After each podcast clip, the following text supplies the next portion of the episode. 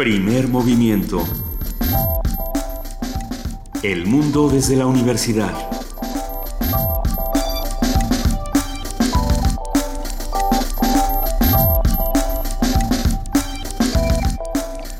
Buenos días, son las 7 de la mañana con 3 minutos de este jueves 18 de agosto y les damos la bienvenida a Primer Movimiento. Queridísimo Benito Taibo, estás de vuelta y nos da tanto gusto. Estoy de vuelta y el gusto es verdaderamente mío, ¿no?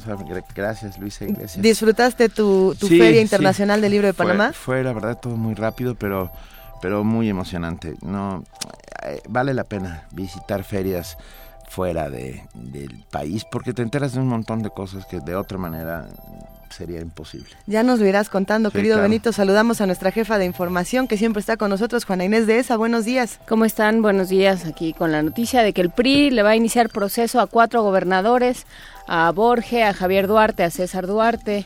A Rodrigo Medina. Y a, no, no, ¿Ah? no, a Rodrigo Medina. ¿A él, solito? Sí, eh, no me acuerdo. De, en un momento más uno, uno más que me falta.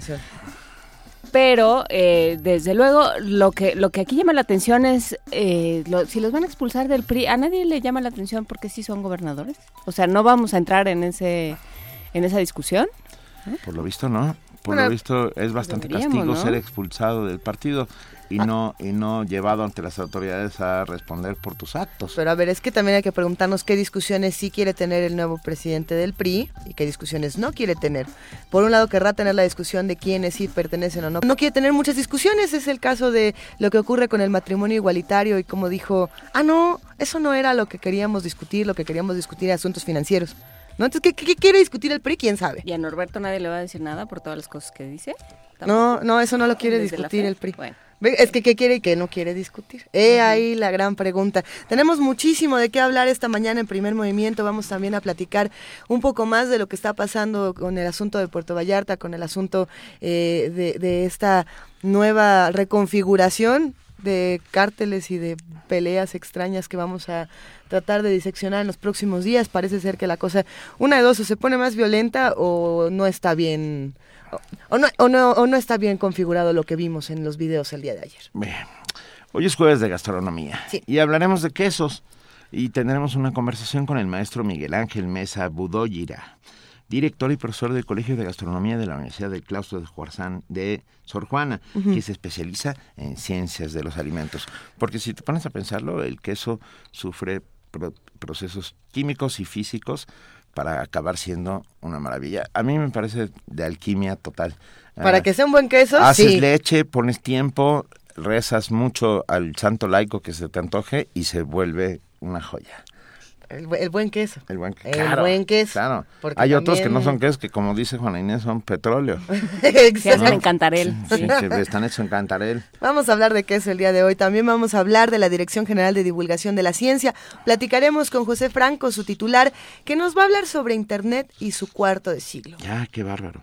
Eh, la participación del Centro Cultural Universitario Tlatelolco en voz de Jimena Jaxo, jefa de mediación educativa que habla sobre el taller de títeres para jóvenes y adultos. Hablaremos también del foro, del origen del foro 2020 de Fundación UNAM. Esto con Dionisio Meade, él es presidente de la Fundación UNAM. Venga, tendremos aquí al presidente de la Fundación UNAM, nos da mucho gusto. Por supuesto. Y en nuestra nota del día de Bolívar al Che, ¿cómo se construyen los héroes latinoamericanos? Tendremos un comentario de Luis Brito, narrador, ensayista, dramaturgo, dibujante, explorador submarino y autor de más de 60 títulos. También estará Fermín Goñi, licenciado en Periodismo y Ciencias Políticas, escritor y periodista, y Paco Ignacio Taibo II, historiador y escritor, participante del movimiento estudiantil de 68 y fundador del género neopoliciaco en América Latina. Esta nota del día va a estar buenísima. Pues va, sí, yo, yo confío que sí, porque es que todo sucede a partir de un foro que se llama de Bolívar al Che, justamente dentro de eh, la brigada la brigada para leer en libertad organiza este foro dentro de su feria del libro de reforma. Y ahí es donde empezó ahí es donde empezó todo.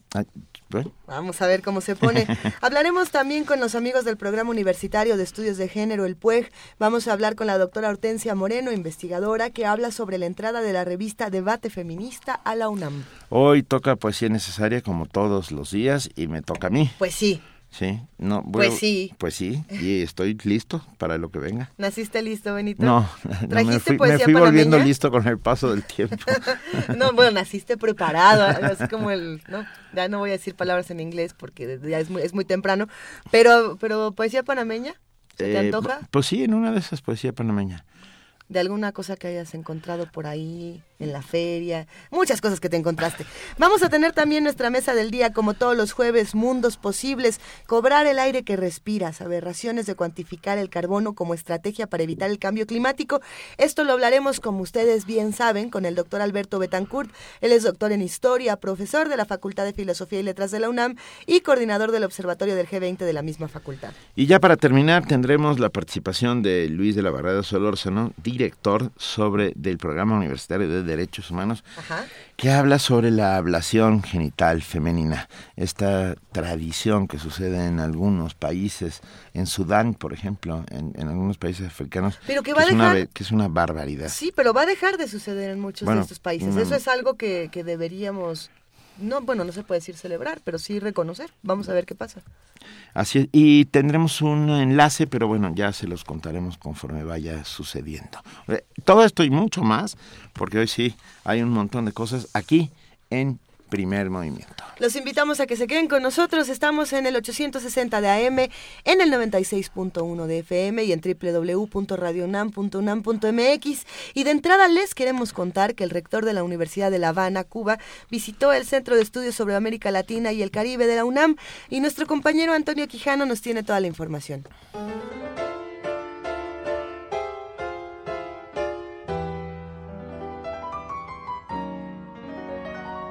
El doctor Gustavo Cobreiro, rector de la Universidad de La Habana, realizó una visita al Centro de Estudios sobre América Latina y el Caribe de la UNAM con el propósito de relanzar la cooperación a nivel institucional entre Cuba y México. Habla el maestro Rubén Ruiz Guerra, director de la entidad académica. La Universidad Nacional Autónoma de México y la Universidad de La Habana han tenido relaciones intensas, estrechas, que han sido de sumo enriquecimiento para nosotros y estamos seguros que también para ellos. La visita del, del, rector Cobreiro tiene que ver fundamentalmente con la idea de buscar los mecanismos, los puntos en donde podamos intensificar la colaboración entre nuestras instituciones. Cobreiro reveló que la Universidad de Cuba trabaja en la creación de una cátedra multinacional de estudios caribeños y agregó que Cuba envía cada año a más de 1.500 profesores a diversas universidades del mundo. Estoy hablando de universidades en las cuales vamos a impartir docencia o a colaborar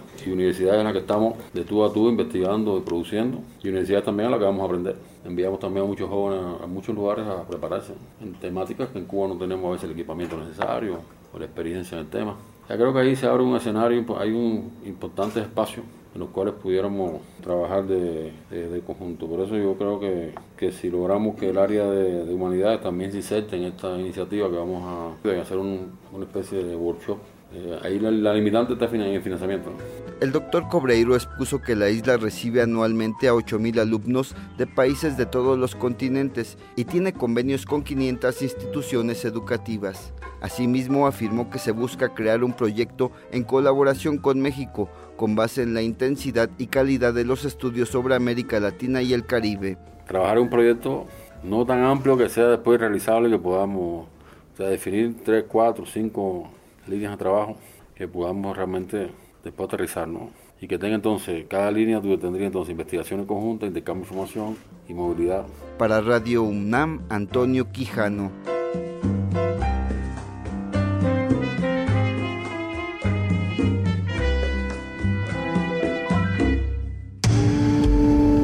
Primer movimiento.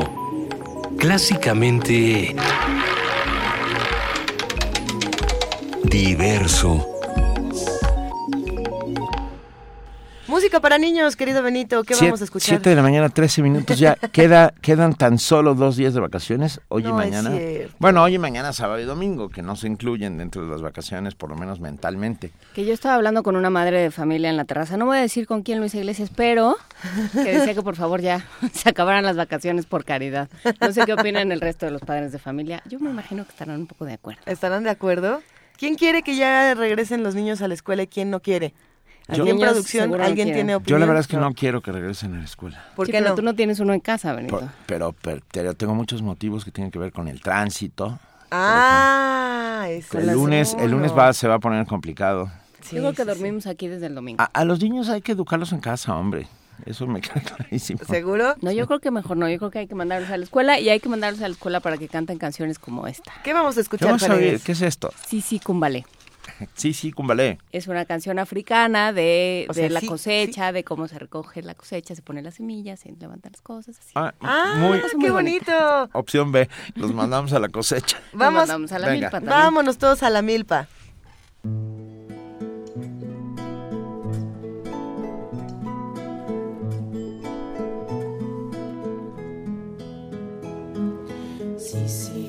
Sí, cumbalé, le, mamá, mamá, le le, si si kumbale, le, mama, mama le, le, mama, mama lenge lenge, mama, mama lenge lenge, mama, mama lenge lenge. Si si kumbale,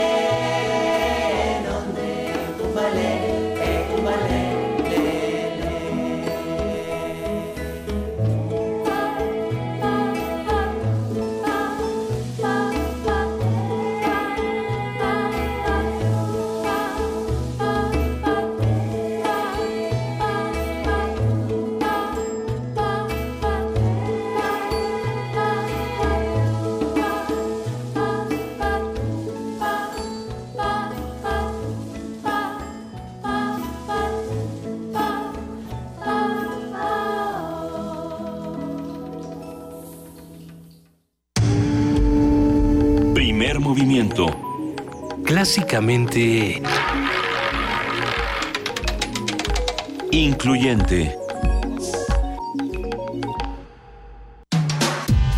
Primer movimiento. Podcast y transmisión en directo en www.radiounam.unam.mx.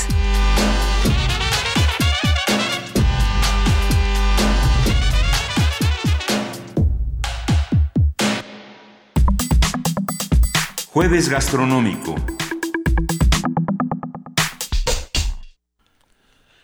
Son las 7 de la mañana con 17 minutos.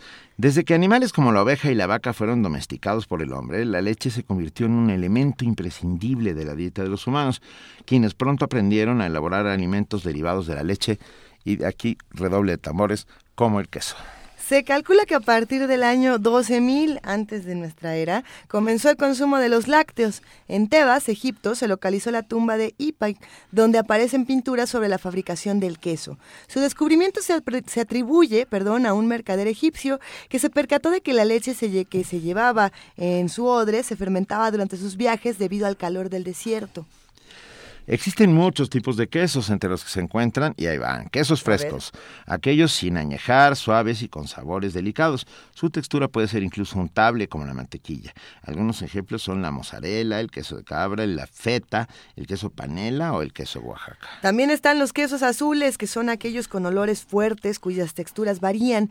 Pueden ser quebradizos o cremosos como el Roquefort, el, el gorgonzola, el Stilton. y el gorgonzola y el cabrales, por supuesto, que es una suerte de Roquefort eh, que se hace en el norte de España. Y los quesos semicurados, añejados durante varios meses, que poseen una corteza eh, gruesa o son cubiertos con cera para mantener su humedad. Esos son los que me gustan a mí. Ah, estoy empezando a babear. Por ejemplo, el Gouda, el Manchego, el Gruyère y el Cheddar. Hoy tendremos una conversación, sí, sí, estamos babeando. Y, el, reblusón, y bueno.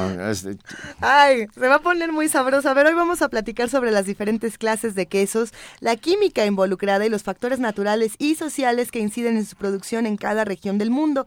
Para ello nos acompaña el maestro Miguel Ángel Mesa Budro, Budoira. Budoira, perdón, director del Colegio de Gastronomía de la Universidad del Claustro de Sor Juana, profesor de esta casa de estudios desde 2003 y se especializa en ciencias de los alimentos. Miguel Ángel, buenos días, ¿cómo estás? Muy buenos días, muy bien. ¿Y ustedes? Estamos muy bien. Ya, Salivantes. estamos empezando a tener hambre. Sí, seguro, siempre hablar de queso es eh, motivo como para abrir el apetito. Sí, cuando de repente, a ver, deconstruyamos un queso, ¿de, ¿de dónde parte? ¿Cuál es su, su origen primigenio y cómo se cuáles son los procesos físicos, químicos y mágicos que suceden alrededor de su producción. Pues mira, el ingrediente principal, como, como seguramente ustedes ya lo han comentado y el mundo, los, los eh, radioescuchas lo intuyen, es la leche. Y aquí es donde comienzan ya a tener juego muchas variables. Por ejemplo, no es lo mismo utilizar leche de oveja, leche de cabra, leche de vaca o leche de yak como o, búfalo que es la que se puede utilizar para el mozzarella que comentaban hace un momento. Entonces comenzamos con, con a jugar con el tipo o la especie de la cual proviene la leche pero no únicamente entonces proviene también de la especie, proviene también o influye mucho en el sabor la alimentación que puede tener el animal. No, no sabrá igual un queso que de un animal que se alimenta pastando a uno que se alimenta de granos. Y esto nos lleva entonces ya a que una parte muy importante del sabor en el queso está en la grasa. Y esta grasa es lo que le va a dar parte del carácter y este carácter viene del animal. Venga, a mí me gustan los animales con carácter, sin duda. Muy bien, entonces comenzamos con, eh, esta es una de las variables. La leche eh, tiene que ser eh, cuajada, por decirlo de alguna manera, cortada, como, como lo conocemos vulgarmente. Probablemente todos hayamos observado que cuando le dejamos caer un poco de jugo de limón o vinagre a la leche, se corta las proteínas de la leche, que son eh, en este caso la caseína, la, la, más importante y que le da el color blanco, se separa, se, se, se precipita y esto hace que se, que se forme esta masa. Pero no es la única forma de cuajar la leche. Como ya lo comentaban también ustedes, se suelen utilizar enzimas que son las que provienen de, las, de los estómagos de los terneros, precisamente como, como se descubrió. A la leche, primeramente, se le debe controlar la cantidad de grasa que se le va a dejar, porque de esto depende el tipo de queso, no es lo mismo un queso con mucha grasa que con poca grasa. ¿Qué es más rico, con mucha grasa o con poca grasa? Pues es más rico con mucha grasa pero es más saludable con poca grasa. Pero pero aquí no estamos hablando de saludables, estamos hablando... No, sí, también. las dos cosas, las dos también, cosas. pero a ver, ¿Cómo, se controla? Espera, espera, hablemos un poco del cuajo, porque creo que es importante. Claro. ¿Eh? Sin cuajo no hay fermentación. No, es, son, son procesos distintos. Ah, perdón. La, la, la fermentación es, por ejemplo, déjame platicarte un queso Oaxaca, ¿no? Sí, sí, sí, sí. Como, como para que a partir del queso Oaxaca podamos Desde que era chiquito. Todos los pasos, ¿no? eh, vamos a poner, a la leche se le debe quitar una porción de grasa, de preferencia toda, para que entonces podamos poner la cantidad de grasa que deseamos en la leche. A ese paso se le llama estandarización. Una vez que tenemos estandarizada la leche, esto es para que siempre sepa igual. Eh, una vez que tenemos estandarizada la leche, se siembra con cultivos lácticos. Hay lugares donde no se siembra y se deja que se, que se fermente, por decirlo de alguna manera, de forma natural. Cuando la leche pasa por la ubre de la vaca, se siembra con bacterias lácticas, de manera tal que basta con que se deje a la intemperie y espontáneamente se va a ir agriando o acidificando. Esa es la fermentación o una primera fermentación. Enseguida, eh, tiene que estar suficientemente ácida esta leche para que se pueda cuajar y podamos tener un buen producto, hablando del queso Oaxaca. Esta leche se va a llevar al fuego a que tenga una temperatura aproximadamente de 37 grados y es cuando se va a adicionar el cuajo. El cuajo son las enzimas que nos van a ayudar a que se rompa la estructura de la, de la caseína, de las proteínas y se separe. Como producto vamos a tener una gelatina, prácticamente se parece mucho a una gelatina de color muy blanco y eh, que se va a separar muy fácilmente del suero, que es un fluido, un líquido amarillo, verdoso, transparente. Este cuajo se recupera y se pone en una manta de cielo para exprimir un poco. Ese paso se le llama desuerado. Eh, algunos pasos, por ejemplo, que pueden cambiar entre los quesos es que se debe cortar la cuajada para que se favorezca más el desuerado. Se utilizan una especie de hilos que se les conoce como liras, porque de, cierta manera parecen unas, unas guitarras. Eh, con estas liras se corta el queso y entre más pequeño es el grano del queso, más rápido se va a desuerar. Enseguida de que se hace presión y se obtiene la, la, la cuajada, se va a pasar a un recipiente que tiene agua hirviendo. Una vez que llega este recipiente con agua hirviendo, bueno, agua hirviendo no, perdón, agua a 80 grados centígrados. Es importante, entre 80 y 83 no debe llegar a hervir. Y se le va a dar movimiento, ya sea con unos palos o bien utilizando unos guantes gruesos, se le da movimiento y esto va a hacer que se funda esta cuajada y logramos integrar un queso eh, que, que hace hebra. Se van formando las hebras, se enrollan y se le coloca sal de grano encima. Ese es el procedimiento básico para un queso Oaxaca que es, que es distinto al de otros quesos. O sea, la forma de hacerlo es distinta al de otros quesos. A este se le llama queso de pasta cocida y es muy similar al queso mozzarella, solamente que eh, el mozzarella pues es leche de búfalo, de búfala, y por lo tanto tiene unas características distintas y tampoco se hila o se hebra.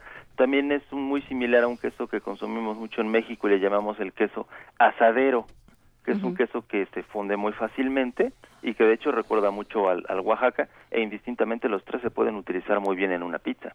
Eh, ok, venga, eh, vamos, vamos muy bien, vamos avanzando muy bien ah, para adentrarnos en el fabuloso mundo del queso. Ahora, hay otros quesos que maduran de manera distinta, que, que no sé, estoy pensando en un brie. ¿Cómo se hace un brie? Ok, por ejemplo... Ay, el brie. Una vez que tenemos la cuajada, y la, y, y, la exprimimos para desuerar, se vierte en un molde y posteriormente se le siembran, se le siembra en la, en la capa superficial, se le siembran esporas de moho, por ejemplo. Ahorita que hablábamos de los quesos como el Roquefort, se le siembra un Penicillium roqueforti. En el caso del Camembert, que es muy similar al Brie, se le siembra un Penicillium camemberti. Eh, en el caso del queso Brie, el queso Camembert, por ejemplo, lo que ocurre es que el hongo crece de forma superficial. Este hongo es un hongo que degrada proteínas, vaya químicamente le llamamos proteolítico, y lo que hace es eh, que suaviza la textura del queso porque las proteínas van a perder consistencia. Esta degradación de proteínas va asociada también con una degradación de lípidos, que es uno de, las, de los componentes importantes, ya lo habíamos comentado, las grasas en el queso. Las enzimas de los microorganismos, en particular estos hongos, van degradando los lípidos a moléculas más pequeñitas y estas moléculas más pequeñitas son las que tienen un aroma muy intenso. Ahora entonces, en el caso de quesos como este, el típico aroma es, eh, debe recordar un poco a la rancidez, porque tiene que ver con hidrólisis de grasas, y pues son aromas fuertes que en ocasiones hay quien le parece desagradables y rayando la putrefacción porque tiene que ver también con descomposición de proteínas. Híjole, este fue un momento dramático. El de rayando la putrefacción porque ¿Sabes? A mí, a mí un día me bajaron de un avión por llevar una bolsita de quesos. Porque se empezaron a quejar los vecinos. Decían, hay algo muerto aquí. Y yo les decía, Shh, no. Bueno, pero a ver, e, eso es interesante. ¿Qué pasa con los olores y el queso? ¿Cuál es la relación entre un, ciertos tipos de olores y ciertos tipos de quesos? Pues para, para comenzar, como ya lo habíamos dicho, en cuestión del, de la leche de la que proviene, ¿Sí? que es la, la grasa que va a tener, eh, enseguida también de la cantidad de grasa que se le haya dejado, y ese es, eh, esa es una de las partes más importantes. Eh, también tiene mucho que ver con el organismo que crece, con el microorganismo que crece o bacteria. Por ejemplo, hay bacterias propiónicas que su género es Propionibacterium, y estas van a propiciar un típico olor, vaya, como que recuerda a los pies, ¿no? Y de hecho son las mismas bacterias que pueden crecer en los pies. Por eso Oh, no. generan ácido propiónico y es el característico de los quesos. A ver, nos escribe eh, Miguel Ángel, nos escribe Juan Jaso López y dice, ¿qué se puede decir del queso panela? Yo no creo que haya ninguna gesta heroica alrededor del queso panela, pero... el queso panela tiene, tiene grandes momentos. pero- no, eso no es seguidores. cierto. A tiene, ver, tiene grandes momentos, tiene muchos seguidores. ¿se pueden decir cosas heroicas del queso Se le, panela? se le No. considera de los más saludables, ¿a poco no, Miguel Ángel? Pero pues, Bueno. a ver, Eh, En, en eso tienes razón. Es, un, es uno de los quesos más consumidos, digamos, es- eso es algo a favor. Es uno de los, de los quesos más populares. Eh, su precio es muy accesible, por lo que puede llegar a, a- a grandes sectores de la población. Es muy nutritivo, contiene todas las características benéficas que puede tener un producto lácteo. y no sabe a nada, te faltó eso. Bueno, eso sí, pones generalmente guacamole. generalmente como es hecho a base de leche con muy poca grasa, tiene muy poco carácter, tiene muy poco aroma. Prácticamente son las proteínas de la leche. También es un queso fresco y como su característica de fresco, su durabilidad es muy poca. Ok, ok. ¿Qué quesos entonces? Vamos a suponer que nos vamos a ir a, a un viaje largo y necesitamos un queso duradero y un queso guerrero. ¿Cuál, Pero cuál- vas a ir sola porque... No, no, yo voy con- no, yo ella, yo voy es- con es ella. porque Imagínate el olor. Es el queso más resistente, es el queso más este, listo, para, listo para la acción, Miguel Ángel. ¿Cuál sería? Pues mira, definitivamente tienen que ser quesos que sean secos, porque entre más agua tenga un producto, más perecedero va a ser. Entonces, eh, entre más seco sea, va a ser más duradero. Por otro lado, entre más madurado, va a tener también sustancias eh, que van a evitar el crecimiento de, de otras especies o de otros hongos. Un manchego. Un- pero un manchego madurado. Claro, un manchego español con corteza. Ajá, así es. Los, los quesos, por ejemplo, también ah, una forma de protegerlos es poniéndoles una capa de cera, como seguramente también lo, lo habremos visto con los quesos que tienen su capa roja, ¿no? Eh, e- esto es porque los hongos, los mohos, solamente crecen de manera superficial. No sé si, por ejemplo, hayan observado en el queso Roquefort que se ven unas líneas, se ven unas vetas, diferente a lo que puede suceder en un queso camembert, que solamente se ve el crecimiento en la superficie. La diferencia está en que, por ejemplo, en el Roquefort se siembran las esporas utilizando agujas, utilizando punzones. Esa es la razón por la que tenemos esas líneas.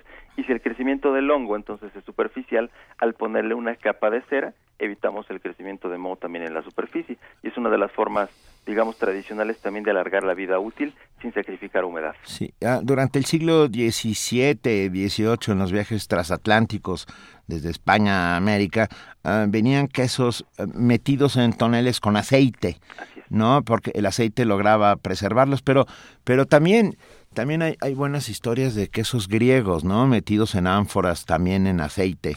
Sí. Cuéntanos un poco sobre el el aceite como preservador de los quesos. Pues mira, justo, justo, justo es el mismo principio. Eh, los, los mohos necesitan necesariamente oxígeno para poder crecer, a fuerza. Son lo que se conoce como estrictamente aerobios. Cuando nosotros sumergimos un queso en aceite, no le quitamos humedad, sin embargo evitamos que tenga contacto con el oxígeno. Es el mismo principio de la capa de cera. Está inmerso en un medio que no se va resecando, le va a proporcionar también algo de sabor, porque el aceite va a impregnar así el queso, y de esta manera evitamos el deterioro o el crecimiento por moho. Mira, ya están apareciendo nuestros amigos que hacen comunidad. Algunos defienden el queso panela, que a mí incluso me parece indefendible.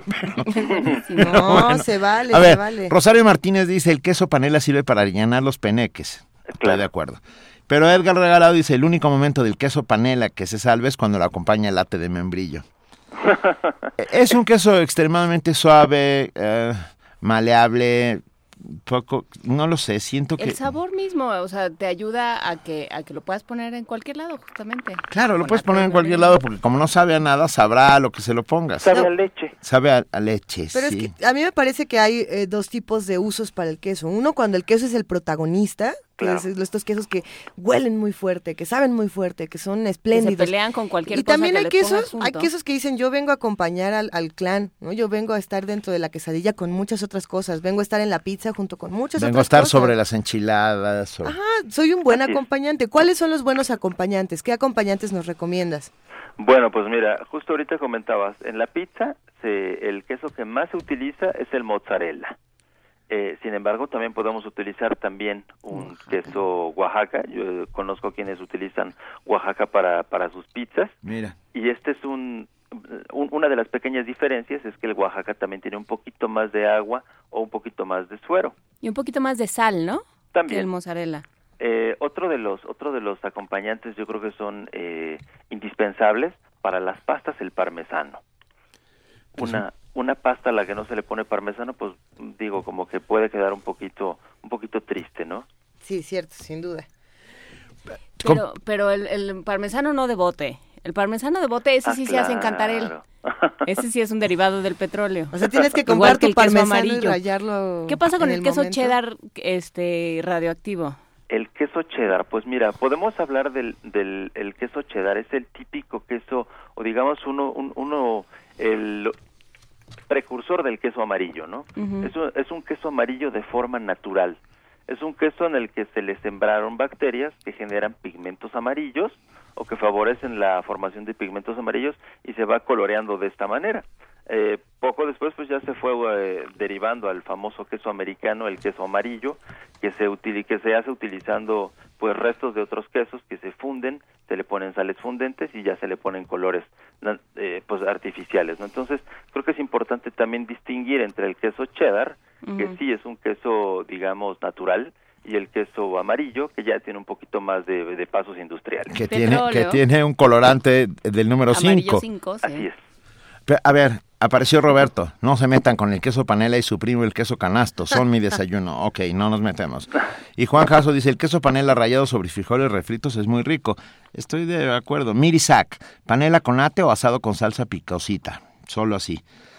Federico González dice, falsos. Prueben la panela oreada de coamiles de Nayarit. Ah, bueno. Bueno, es que ya está hablando de un plato es lo que te digo. Y es que, y, es que también, por ejemplo, el nombre panela no es un nombre que podamos decir, es, está estandarizado y todos decimos panela y entendemos todos lo mismo, ¿no?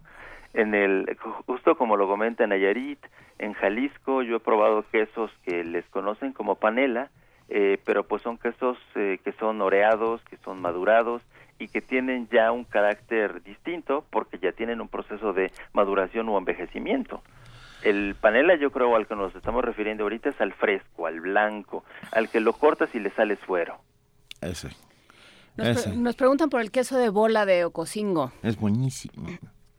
Sí, pero eso no es lo que nos están preguntando, Benito. Pero yo nada más estoy haciendo una acotación pertinente. Una glosa. ¿Tú qué opinas, Miguel Ángel Mesa, de este queso? Pues e, este queso del que estamos hablando, el queso bola de Ocosingo, lleva un proceso similar, similar al queso Oaxaca, solamente que no se forma en tanto hebras, sino se forman en tanto capas. Pero básicamente es un procedimiento similar. Somos producto de nuestros mestizajes y en el, en el tema de la gastronomía particularmente somos un producto de nuestros mestizajes. A mí, por ejemplo, y, te lo, y, te lo, y se los comparto con enorme gusto, Miguel Ángel Mesa, compañeras, eh, que el plato, que uno de los platos reyes de la gastronomía campechano yucateca sea el queso relleno, es, no deja de sorprender. ¿no? Porque el queso holandés vino con los piratas que asolaban las costas campechanas y, que acabaron dejándonos, bueno, después de haberse llevado todo, dejado el queso para, para convertirlo en un plato nacional. Es algo curioso. ¿Con qué queso se hace el queso relleno? Ay, mira, particularmente no no no tengo ahorita en la es el holandés Ajá. gouda es, es un tipo de gouda con, con, con cáscara roja. Sí. Sí pues mira algo que quiero comentarte respecto al mestizaje es de eh, que es un fenómeno muy similar a lo que ocurrió con el con el pan.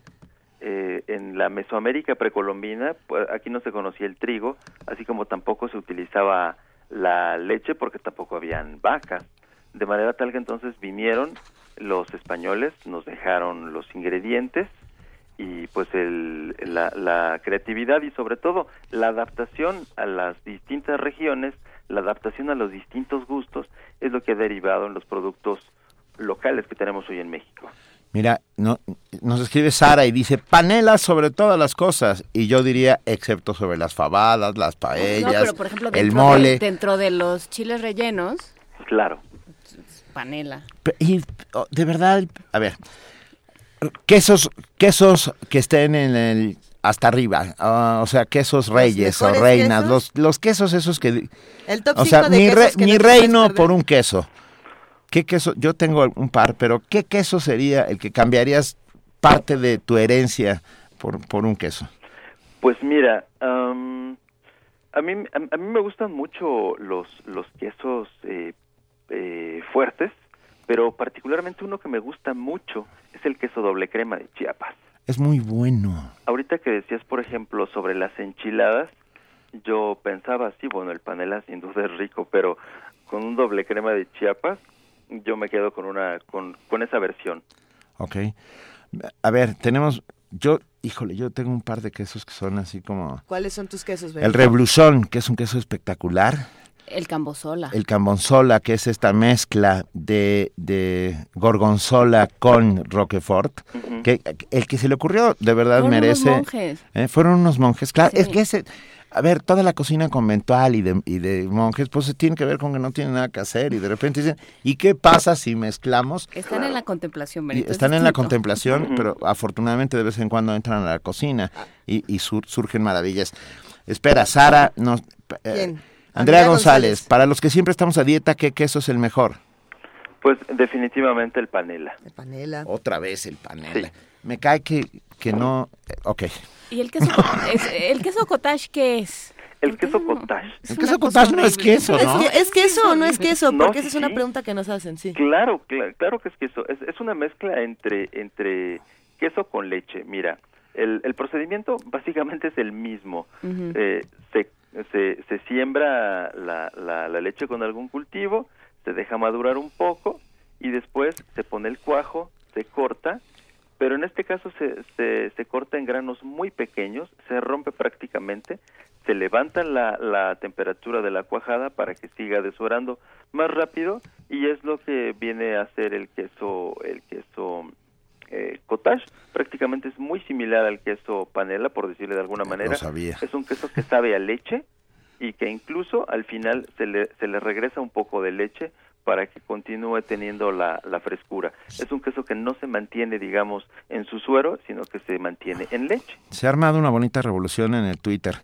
Ajá. Porque, el panela contra, contra los... El panela no contra el mundo. ¿Contra las transnacionales? Ah, pero el, el, panela contra las transnacionales. contra los fantasmas transnacionales. Yo quería, yo quería, hacer la defensa, a ver, pero ah, vamos pero a ver Sa un... Sara dice queso provolone con jamón serrano en Jerez. Bien, un Muy punto. Bien. Irma Murilla dice, el queso relleno se hace con queso de bola rojo holandés. Y, min, Okay. y miniaturista nos dice, el queso de cáscara roja es edam. Edam. Venga. El edam. Y luego Abel Torrid dice, por ejemplo, el queso panela asado con nopal, mmm, rico. O queso de cabra con ceniza untado en rebanadas de manzana. Claro. Son dos mundos completamente distintos. Y luego Héctor Atarrabia dice, mi lasaña lleva parmesano, manchego y gouda. Imbatible. Brenda Villanueva dice, mi papá usa queso edam para el queso relleno. Y los quesos, y Sara, los quesos de súper son horrendos. Bueno, es más, en su empaque dice alimento tipo queso americano. Ah. Tipo Ah, el cheddar, tipo... ¿Qué Ya, significa ya eso aquí. de quesos tipo, alimento qué tipo? Sí, mira, esto viene muy a alusión, por ejemplo, podremos verlo en eh, um, cuando no se trata de un producto original.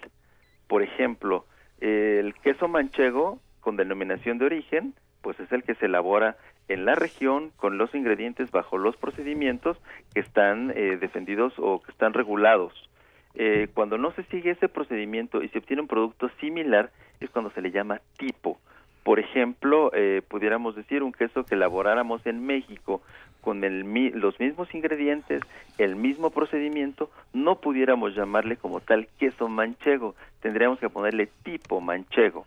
Es un similar, hay unos pequeños cambios tanto en procedimiento o en ingredientes o inclusive en región. Híjole, a mí me pone muy nervioso todo aquello que sea similar. Sí. ¿eh? ¿No sabes? Otro elemento, y ya para finalizar esta conversación, Miguel Ángel, que creo que es importante resaltar del queso y es que es un alimento eh, francamente delicioso, pero además es una comida nutritiva y sencilla. Nosotros podemos tomar un pedazo de queso y disfrutar todas sus características sin hacerle mucho más. Y a veces la sencillez hace que los platillos sean aún más deliciosos y eso hay que recordarlo siempre. Sí. Y, bueno, ya otro, tenemos que volver a hablar, ¿estás de acuerdo, Miguel Ángel Mesa Porque no hemos hablado de los grandes quesos del mundo, de cómo el queso ha transformado el paladar de miles de personas y de, de los quesos light, que, o sea, ya, decir panela y luego decir y un panela light es poco menos que mejor, mejor. Pues es un pedazo de Te comes un plástico. Bueno, pues, y, no hablamos tampoco del tofu, que es, que es ya la cosa peor del mundo. no, no, no, no, el tofu es una delicia. Es, otra, es otra historia. Es, otra, historia que tampoco sabe a nada. Es, es como chupar un sacapuntas, a ver, pues. no ponernos talibanes de un lado ni del otro. Muchísimas gracias. Yo sí me voy a poner talibán. Abajo el, tofu. Te agradecemos mucho. Arriba, de dónde? Para que no sirva nada. Muchísimas gracias, Miguel Ángel Mesa Budoira, director y profesor del Colegio de Gastronomía de la Universidad del Claustro de Sor Juana. Eh, especialista, por supuesto, como la acaba de demostrar en ciencias de los alimentos. Gracias por platicar esta mañana con nosotros y por eh, y por tenernos tanta paciencia. Gracias a ustedes, Benito, Luisa, Juana. Un gusto, un gusto saludarles como siempre. Millones de gracias. Tenemos que hacer quesos dos. La, venganza, la, venganza, la venganza. del panela. O incluso también alguno del, del, tofu, ¿sabes? Aquí hicimos una investigación acerca de tofu y e hicimos un producto eh, con garbanzo, un tofu, digamos un tipo tofu eh, de garbanzo que resultó con unas características sensoriales muy buenas. Ah, pues Hablaremos sobre eso, porque mis experiencias sensoriales. Ok, vamos a escuchar. Gracias, mil gracias. Te mandamos un abrazo. Igualmente. Vamos a escuchar Queso Cottage con Crow. es un blues rock de los años 70 donde le hacen un homenaje al Queso Cottage. Hágame usted el favor. No lo tenemos claro.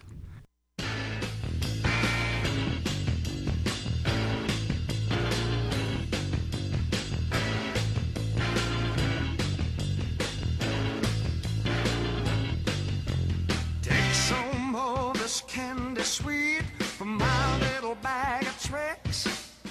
Then walking down the street all wild, follow me through my door.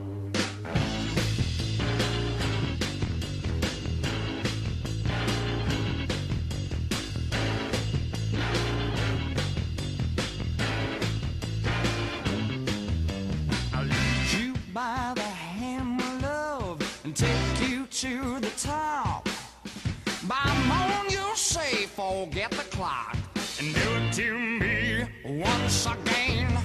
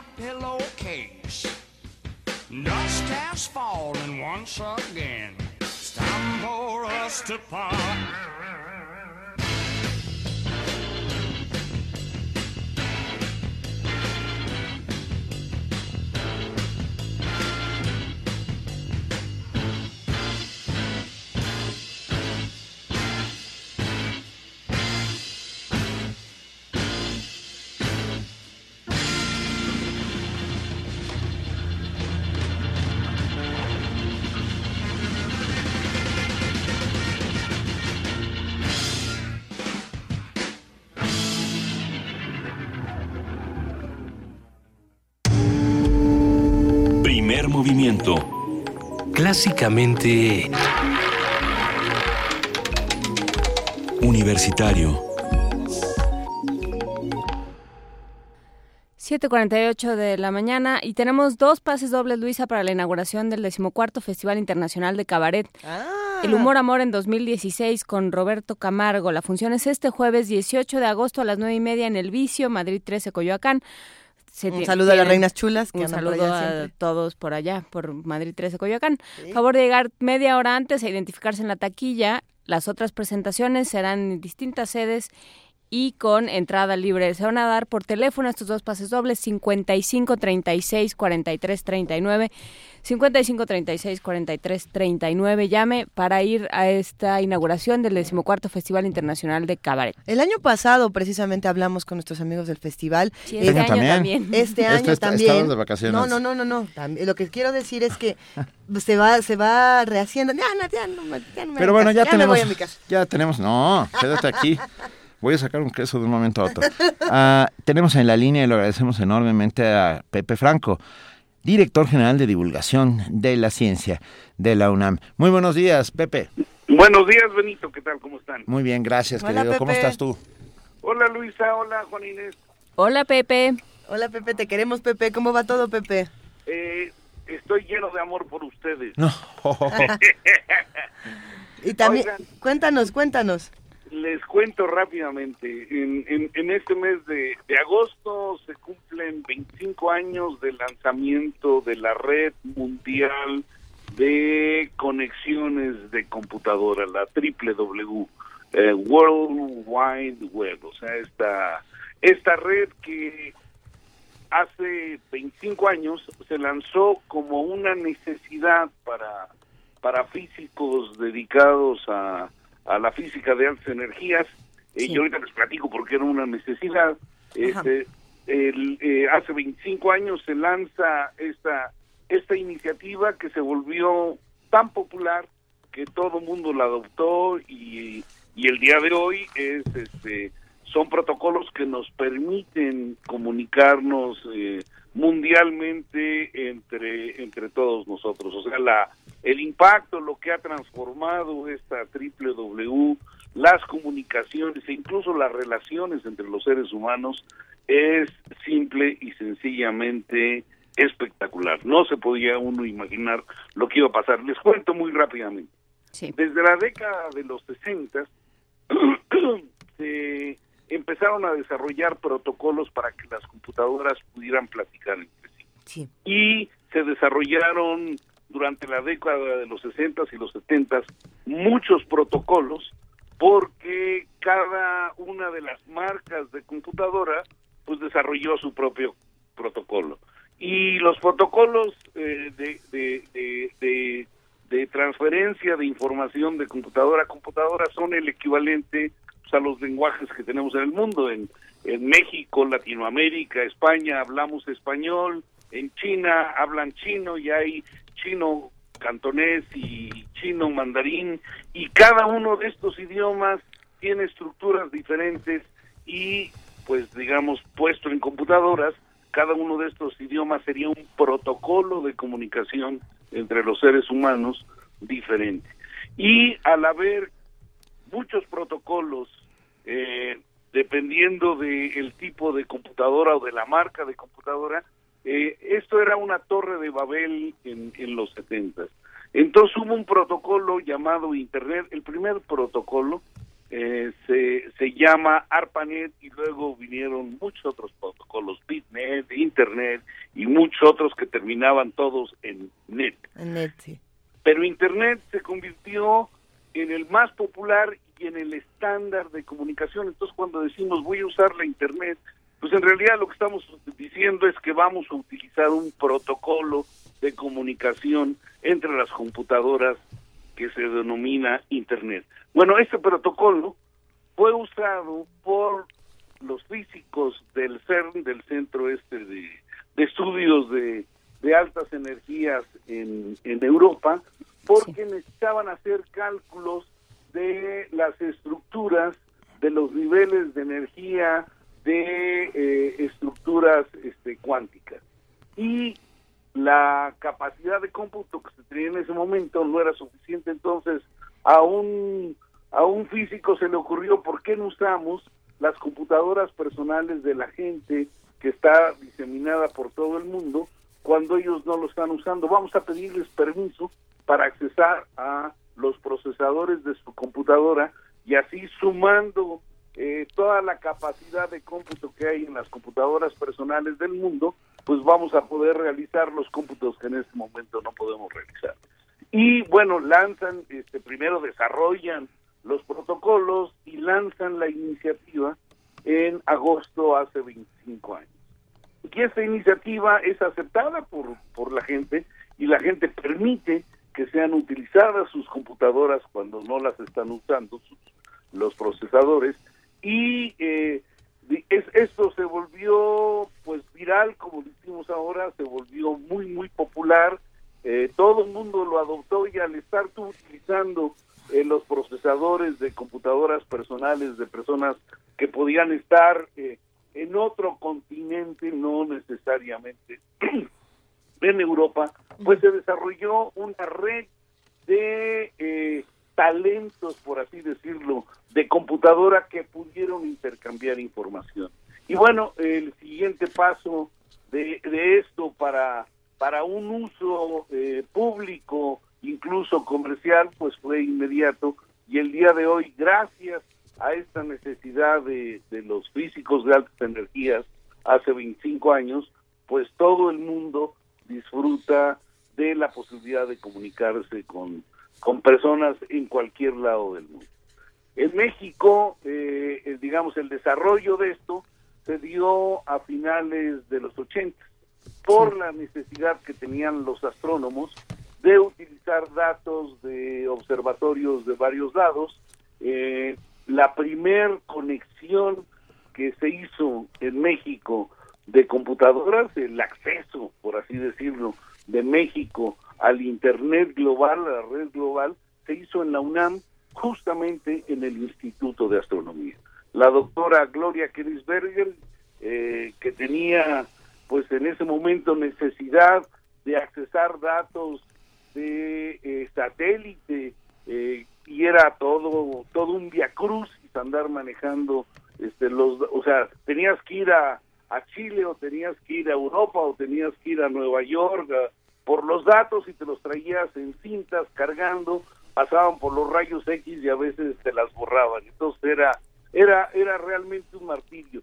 Y lo que hizo lo que hizo Gloria en el Instituto de Astronomía fue eh, tratar de convencer no solamente a las autoridades de la UNAM, sino a las autoridades de la SCT de que era muy, muy importante que al menos los institutos de investigación se pusieran en comunicación con los institutos de investigación de otros países para poder tener en ese momento acceso a los datos, a, las grandes bases de datos que se tenían en bibliotecas astronómicas de otros lados.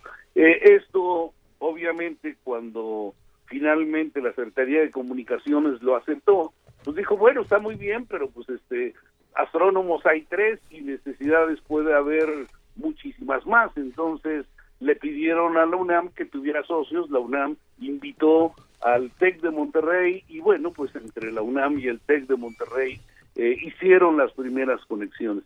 Entonces, eh, yo creo que en este momento es muy importante recordar que hay toda una serie de insumos importantísimos para la sociedad que se han desarrollado por la necesidad de científicos en algún lado del mundo. Entonces a mí me da mucho gusto compartir esta historia con ustedes. Feliz cumpleaños Internet.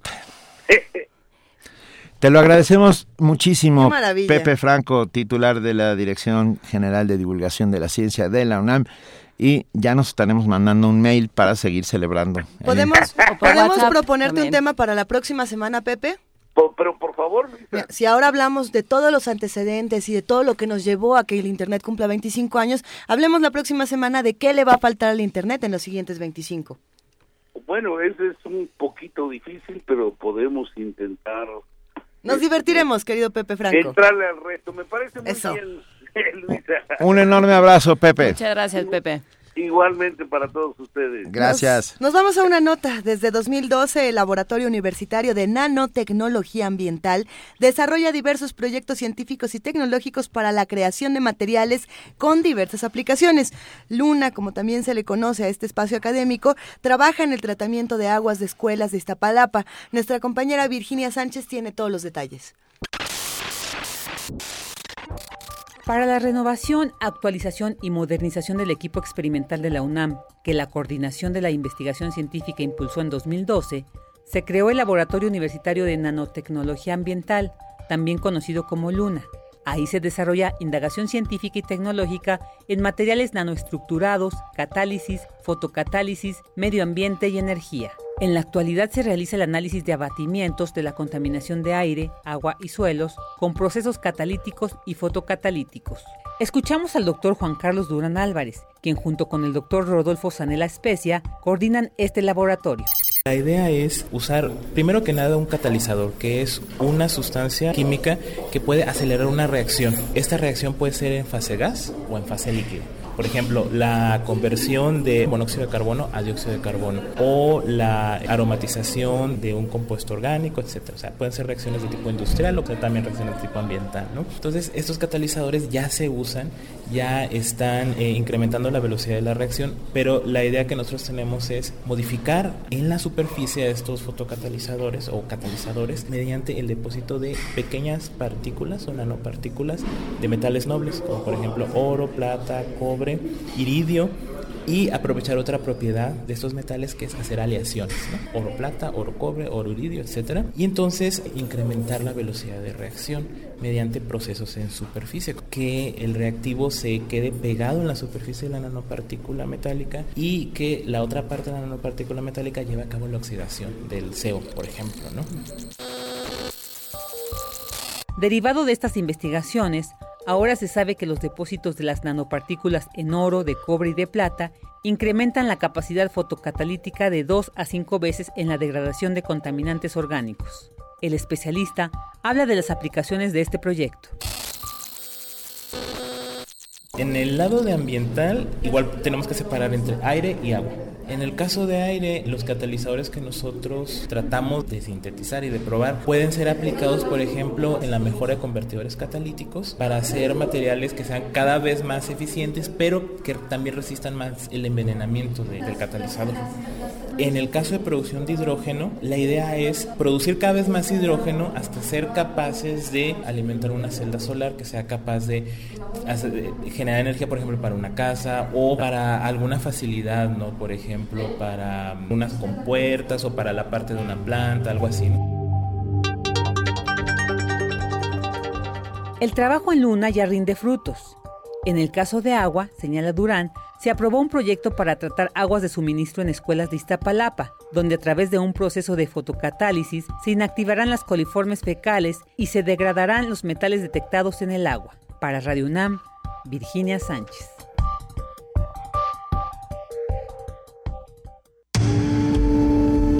Primer movimiento. Clásicamente... Universitario.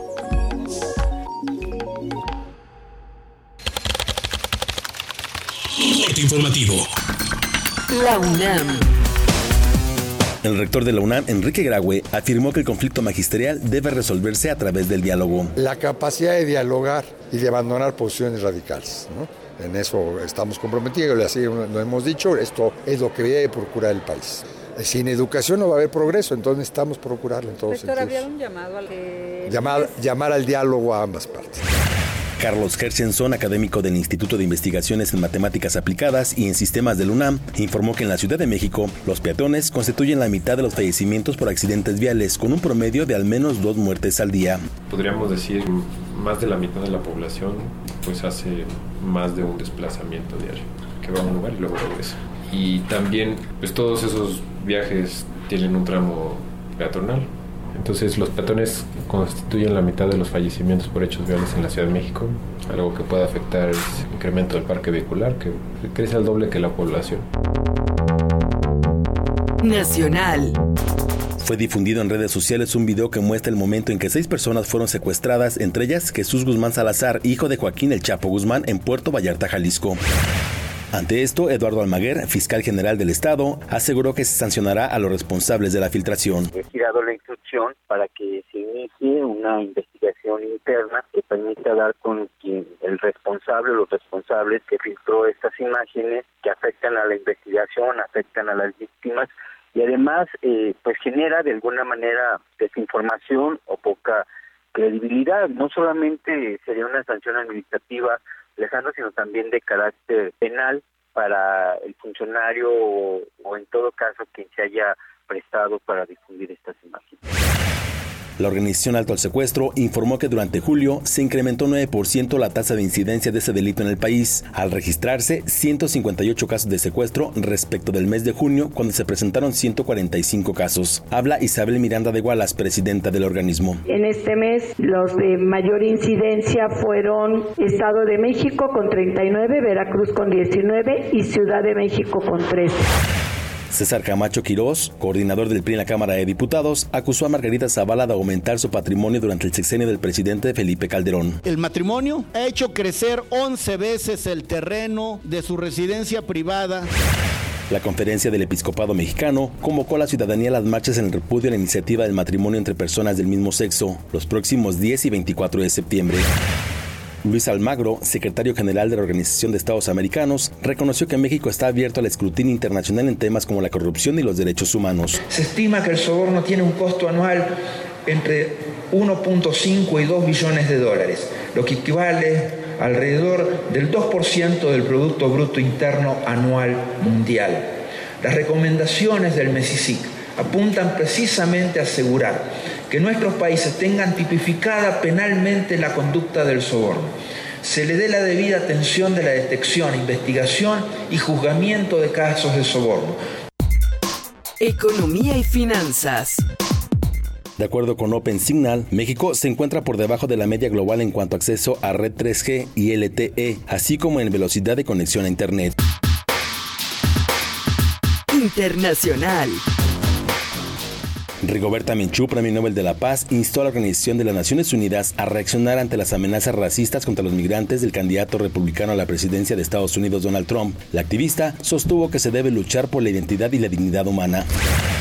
A 82 días de las elecciones presidenciales, Donald Trump, candidato republicano, anunció cambios en su equipo de campaña. Stefan Bannon es su nuevo director ejecutivo, mientras que Kellyanne Conway es ahora su gerente de campaña. Un día como hoy. La luna vino a la fragua con su polisón de nardos. El niño la mira, mira, el niño la está mirando. En el aire conmovido mueve la luna sus brazos y enseña, lúbrica y pura, sus senos de duro estaño. Hace 80 años, Federico García Lorca fue fusilado. Considerado el poeta ibérico con mayor influencia literaria en el siglo XX, también incursionó en el teatro y cine. Romancero gitano, poeta en Nueva York y sonetos del amor oscuro son algunas de sus obras más reconocidas.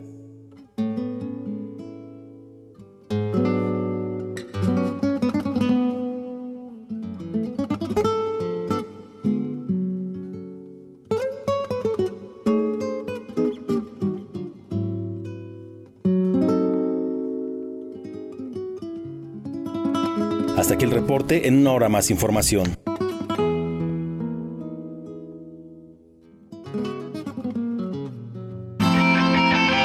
Radio UNAM, clásicamente informativa. Primer movimiento. Clásicamente... Universitario.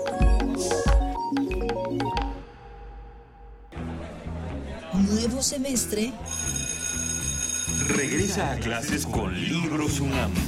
Más de 4.000 títulos editados por institutos de la UNAM. Descuentos del 20 y el 50% a toda la comunidad universitaria.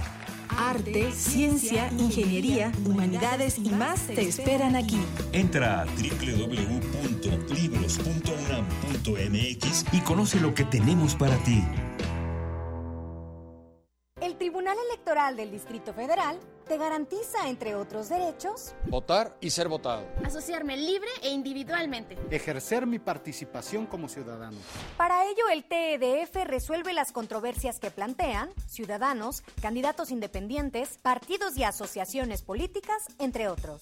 Como ves, es una función que el TEDF realiza de manera permanente y para todos.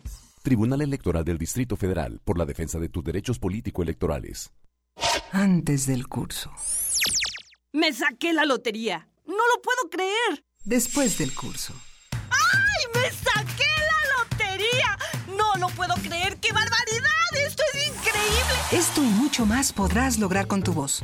Inscríbete al curso de locución y actuación La seducción por la voz que imparte Tessa Uribe. Lunes y miércoles de 11 a 14 horas. Comenzamos el 12 de septiembre. Consulta el temario en www.radiounam.unam.mx. No te quedes fuera. Informes al 5623-3257. Aquí, en Radio UNAM. Primer movimiento. Clásicamente... Reflexivo.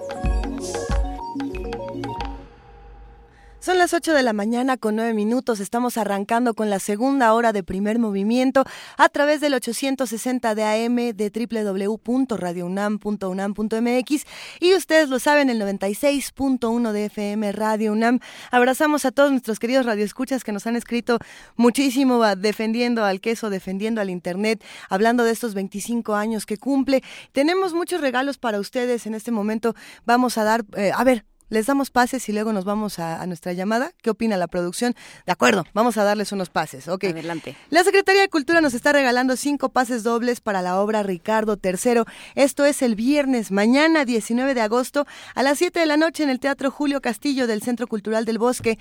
Si lo conocen, es el que está atrás del Auditorio Nacional. Ricardo III de este muchacho Shakespeare. Eh, ándale, ándale, ándale. ¿Un tal William Shakespeare? Sí. Es el mero. Muy bien. Pero a ver, está bueno porque la dirección y adaptación es de Mauricio García Lozano y la traducción es de Alfredo Michel Modenesi. Va a estar muy interesante lo que, lo que van a ver el día de mañana. Así que los invitamos a que nos llamen al 55 36 43 39 para que se lleven uno de estos cinco pases dobles para la obra Ricardo III. Y con eso nos vamos a la participación del Centro Cultural Universitario Tlatelolco.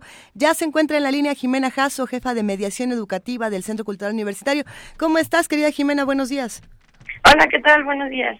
Un gusto escucharte. El día de ayer eh, pasaron cosas muy interesantes en el Centro Cultural Universitario Tlatelolco. Estuvo el rector Enrique Graue, dio unas palabras importantes. Y, yo me quedo pensando en todas las cosas que ocurren en este centro cultural. Me quedo pensando en el trabajo de la UBA, en todas las exposiciones, en todos los talleres que se, que se hacen. Por ejemplo, el de títeres para jóvenes y adultos. Claro que sí. Hoy les voy a platicar de eso. Eh, bueno, les voy a platicar de diferentes actividades que diseñamos justo para la exposición El viaje de los objetos. Esta cuenta con piezas de artesanías de muchas partes del mundo y estas fueron seleccionadas para una magna exposición que se realizó aquí en, en México en el año del 68 por los Juegos Olímpicos. Y bueno, a partir de esta exposición hemos diseñado actividades para niños y también para adultos para que nos acompañen a viajar por el mundo a través de los objetos, los cuales pues no solo son figuras inanimadas, sino que guardan en ellos diferentes culturas, formas de pensar, mundos imaginarios y mundos espirituales y también muchas emociones. Entonces, pues todos nos relacionamos con los objetos todo el tiempo. Muchos de ellos son valiosos en general por ser útiles, pero muchos otros son significativos por catalizar memorias y producir sentimientos en nosotros. Tengamos alguna religión o no, la relación con los objetos puede siempre llegar a ser valiosa por muchas razones. Sí. Así que durante las vacaciones de verano, a través de un recorrido por la exposición, hemos estado viajando con los niños por este mundo. Conocimos máscaras de diferentes países y cómo al usarlas uno puede adquirir la personalidad de un animal, de un hombre o de un dios. Por ejemplo, en México tenemos las máscaras de los tecuanes, que son usadas en varios estados de la República en bailes, los que representan al jaguar que pelea contra el hombre. Y en la exposición tenemos en la parte de Indonesia la máscara de la bruja Ragda, la devoradora de niños. Es la señora de la magia negra. ¿Cómo se llama? Se llama la bruja Ranta. ¿Ranta? Sí, y lucha contra Barong, que es un león mitológico, protector y líder de las fuerzas del bien. Y bueno, también con los niños conocimos diferentes historias del Mahabharata que fueron representadas por títeres de sombra. Estos títeres se llaman Wayang Kulit y son títeres javaneses que representaban historias en funciones. Y estas funciones de títeres a veces duraban 10, 15 horas, incluso hasta días. Y bueno, de allí de Indonesia nos pasamos a Japón y conocimos el significado de los pequeños gatos dorados, esos que seguro todos recuerdan. Ay, que, que todos tenemos uno en casa que mueve la manita. Exactamente, se llaman los maneki neko y mueven su mano hacia adelante y hacia atrás y esto es eh, con el significado de invitarnos a entrar a sus comercios. Y bueno, en Japón también tenemos peces que son unas banderas o son unos parecidos a unos papalotes. Estos se llaman koinobori y el Día del Niño en Japón los ponen afuera de las casas para representar a toda la familia. Y bueno, este sábado a la una vamos a volver a viajar con todos los animales del mundo Así que todos los niños a partir de los tres años pueden acercarse a Tlatelolco para vivir esta experiencia, estar en la exposición y después hacer una actividad plástica. Pero bueno, también tenemos el nuevo taller que es para adultos, para que los jóvenes y adultos no se pierdan tampoco de esta exposición. Porque bueno, viajar es conocer un poco del otro y descubrir en nuestras diferencias nuevos caminos para acercarse a todo lo que nos rodea alejarse de los prejuicios y mirar con otros ojos. ¿Qué es un títere para un habitante de la isla de Bali? ¿Qué representa una máscara para el teatro japonés? ¿Qué representa una piedra con ojos de conchas marinas para los habitantes de la isla de Cuba? Las creencias que nos relacionan con los objetos son aquellas que le dan vida y significado. Reconocer lo que es valioso para el otro es un proceso que nos hace entrar en su concepción del mundo. Y bueno, los museos nos pueden invitar a hacer este tipo de preguntas. ¿Por qué estos objetos son valiosos? ¿Para quién son valiosos? ¿Qué ideas acompañan a toda esta colección? Así que bueno, los invitamos a viajar con nosotros, a reconocer la vida de diferentes habitantes del mundo mediante sus objetos y darle vida a través de las historias. Los primeros dos fines de semana de septiembre a la una de la tarde recorreremos con los jóvenes y los adultos esta exposición, el viaje de los objetos, para descubrir su significado y a partir del Teatro de Sombras Indonés realizaremos un títere de esta cultura para poder en su hacer acercarnos a su cosmovisión. Pues finalmente no solo es el producto terminado lo que es valioso, sino muchas veces también todo el proceso de la construcción. Claro. Es el proceso de creación en el que el artesano artista da forma a una nueva vida. Así durante dos horas en Tlatelolco viajaremos por el mundo y daremos vida a un títer indonés generando nuestros propios rituales que lo dotarán de valor. Ah, está increíble, Jimena. Suena, muy bien. A ver, para recapitular nada más, los dos primeros fines de semana de septiembre es a la una de la tarde. Exactamente, eh, pueden escribirnos a vinculación.ccut.gmail.com para inscribirse a este taller, todos los jóvenes y adultos. Venga, muchísimas gracias, Jimena. Un abrazo fuerte. Gracias a ustedes. Hasta luego. Primer movimiento. Clásicamente... Universitario.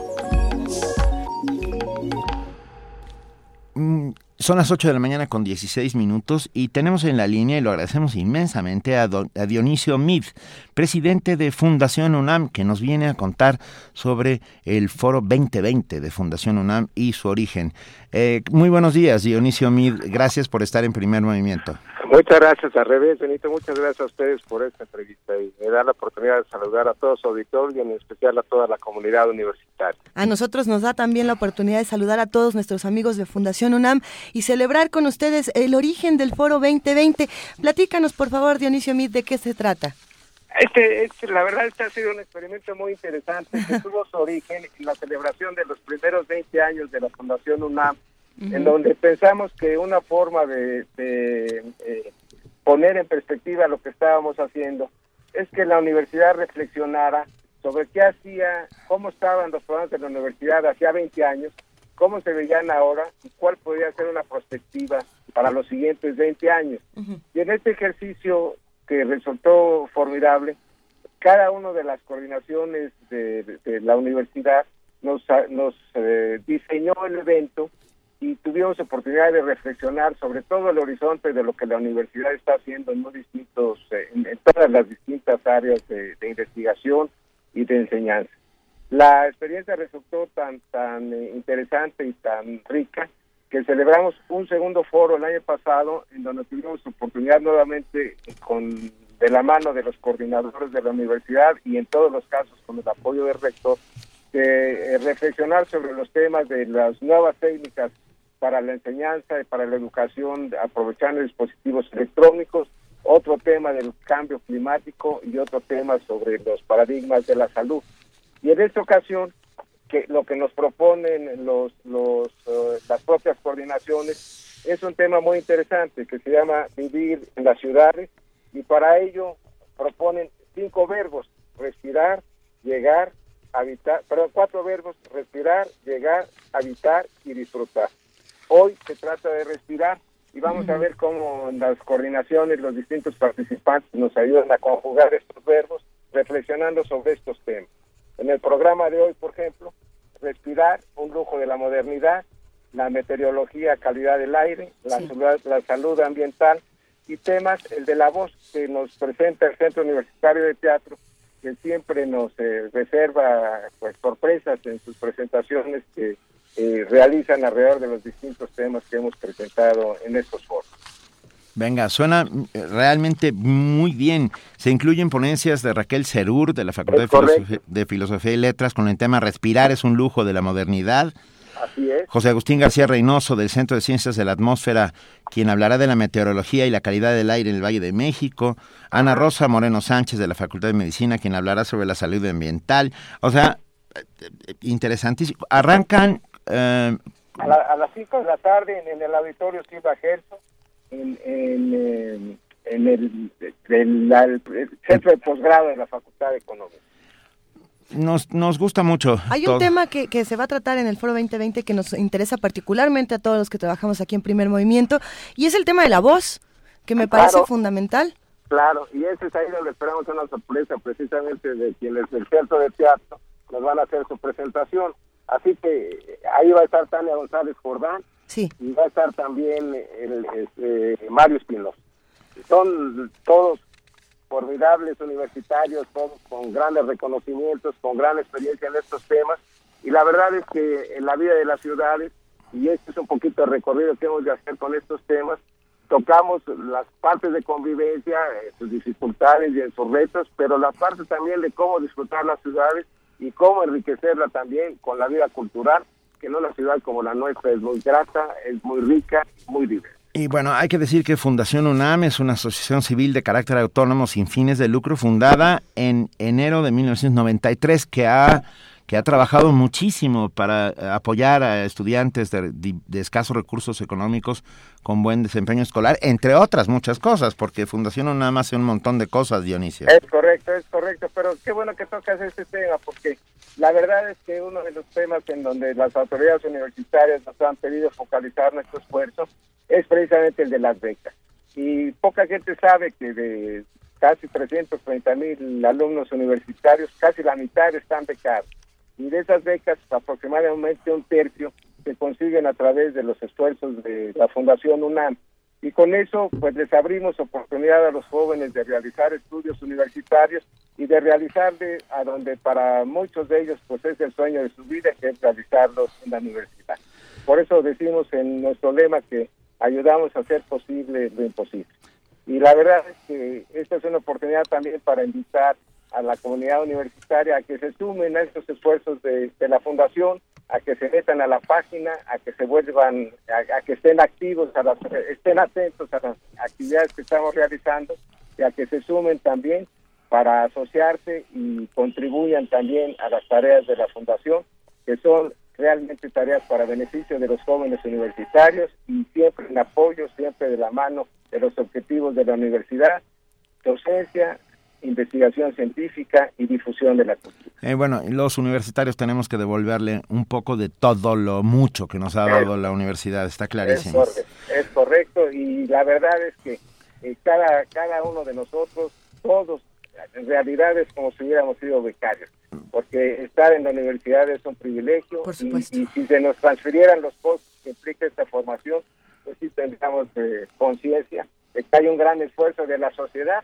que tiene confianza en los estudios superiores, que tiene confianza en la universidad para formar a nuestros jóvenes. Así que ahí hay un gran que hacer y siempre será bienvenido quien se quiera sumar a nuestros esfuerzo. Venga, Dionisio Mid, presidente de Fundación UNAM, un muy fuerte abrazo. Será sin duda un éxito el Foro 2020. Vivir en las ciudades con cuatro temáticas, respirar, llegar, habitar y disfrutar. Muchas gracias. Muchísimas gracias, esperamos que nos acompañen y que reporten también nuestro evento, que creemos también que va a ser muy exitoso porque está garantizado por la participación de universitarios de primerísimo nivel. ¿Cómo Así no? será, gracias. Un abrazo, gracias. Un abrazo, gracias, Benito, gracias. Ah, hasta luego. Gracias,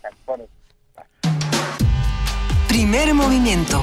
Podcast y transmisión en directo en www.radiounam.unam.mx.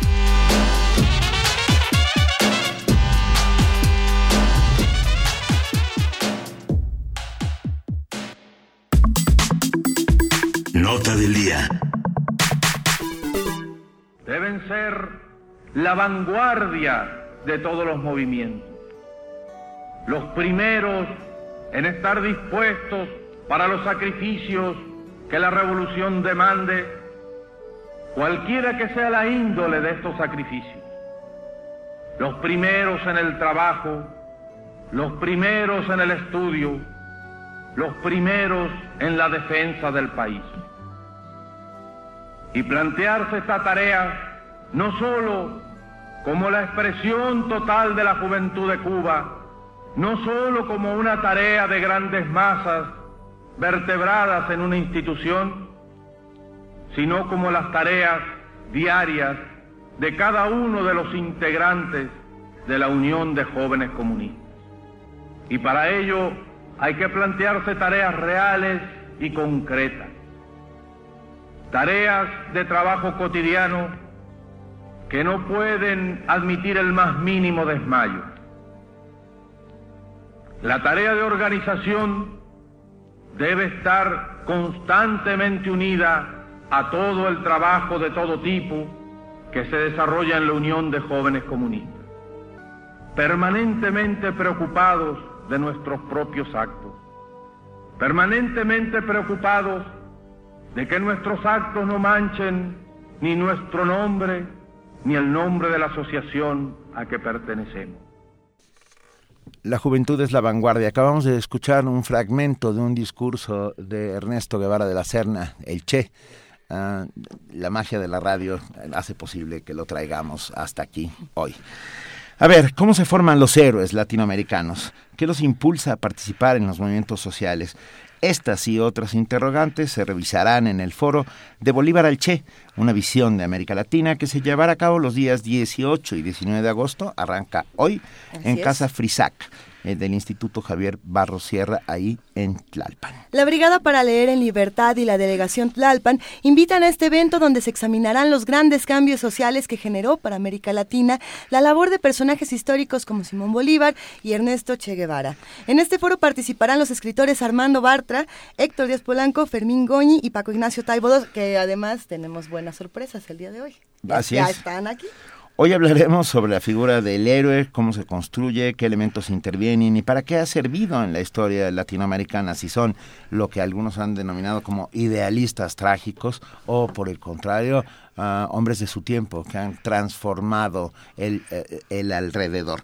Y para ello tenemos en la mesa, y lo agradecemos enormemente, a Fermín Goñi, licenciado en Periodismo y Ciencias Políticas. En el ámbito periodístico ha trabajado para muchos diarios, en su faceta de escritor ha abordado muchos géneros y le agradecemos que a pesar de la hora y a pesar de venir desde España, esté esta mañana con nosotros. Fermín, bienvenido. Gracias, Rito. Yo mm, os agradezco a vosotros que me invitéis en esta situación tan cómica en la que casi casi me estoy durmiendo. No, no, te desperta- despertaremos en cuanto No, comience pero me despierto enseguida, ¿eh? Por orden de aparición en esta mesa también se encuentra Ezra Alcázar, él es de la Brigada para Leer en Libertad y también nos va a estar platicando de todo lo que va a suceder y nos da muchísimo gusto que nos acompañes, Ezra. Muchas gracias a ustedes.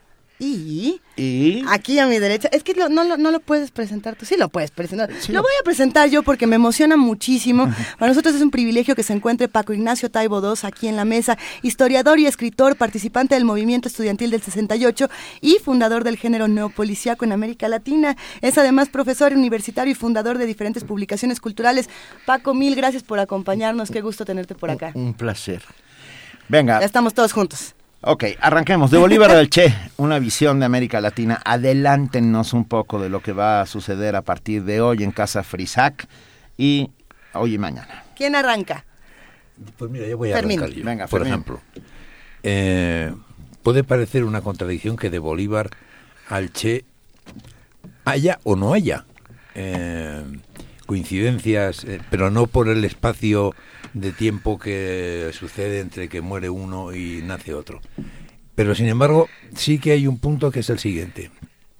Quizá eh, Ernesto Guevara es el único que tiene concepción global de la América como la tuvo Bolívar. Y la desgracia es que la tuvo Bolívar, que la heredó de Miranda y se quedó ahí. No tuvo no tuvo eh, trascendencia o no tuvo continuidad y pasan casi 200 años y tiene que ser Ernesto Guevara el que diga, mm, señores, eh, tenemos una asignatura pendiente, que es la unión de, de nuestra América, porque hay héroes nacionales desde Río Grande para hasta, Patagonia. la Patagonia, los que queramos y más. Y resulta que entre ellos prácticamente no han tenido, en su momento no tuvieron contacto y, y, además, no solo eso, sino que el contacto que tuvieron no fue el más agradable para ninguna de las partes, ¿no? Entonces, yo creo que en América es, mm, está como asignatura pendiente eh, eh, mensaje de Bolívar de hace, que ya digo, es heredado de Miranda. A Miranda es un personaje que no hay que perderle nunca de vista, hace 200 años.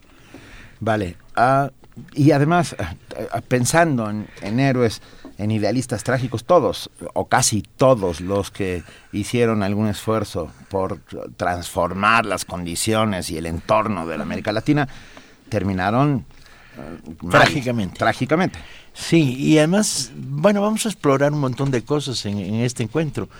Siempre mirando hacia el futuro. Es curioso, son encuentros de, de historia cuya proyección es absolutamente hacia el futuro que es, vamos a tener que estar contestando continuamente la pregunta de no deberíamos estar en estos momentos diciendo del, del Bravo a, la Patagonia cero fronteras. O sea, no debemos estar poniendo sobre la mesa el problema ah, no discutido ni siquiera por la izquierda latinoamericana de absoluta libertad de circulación, tráfico, conexión, parlamento único latinoamericano, etcétera, etcétera.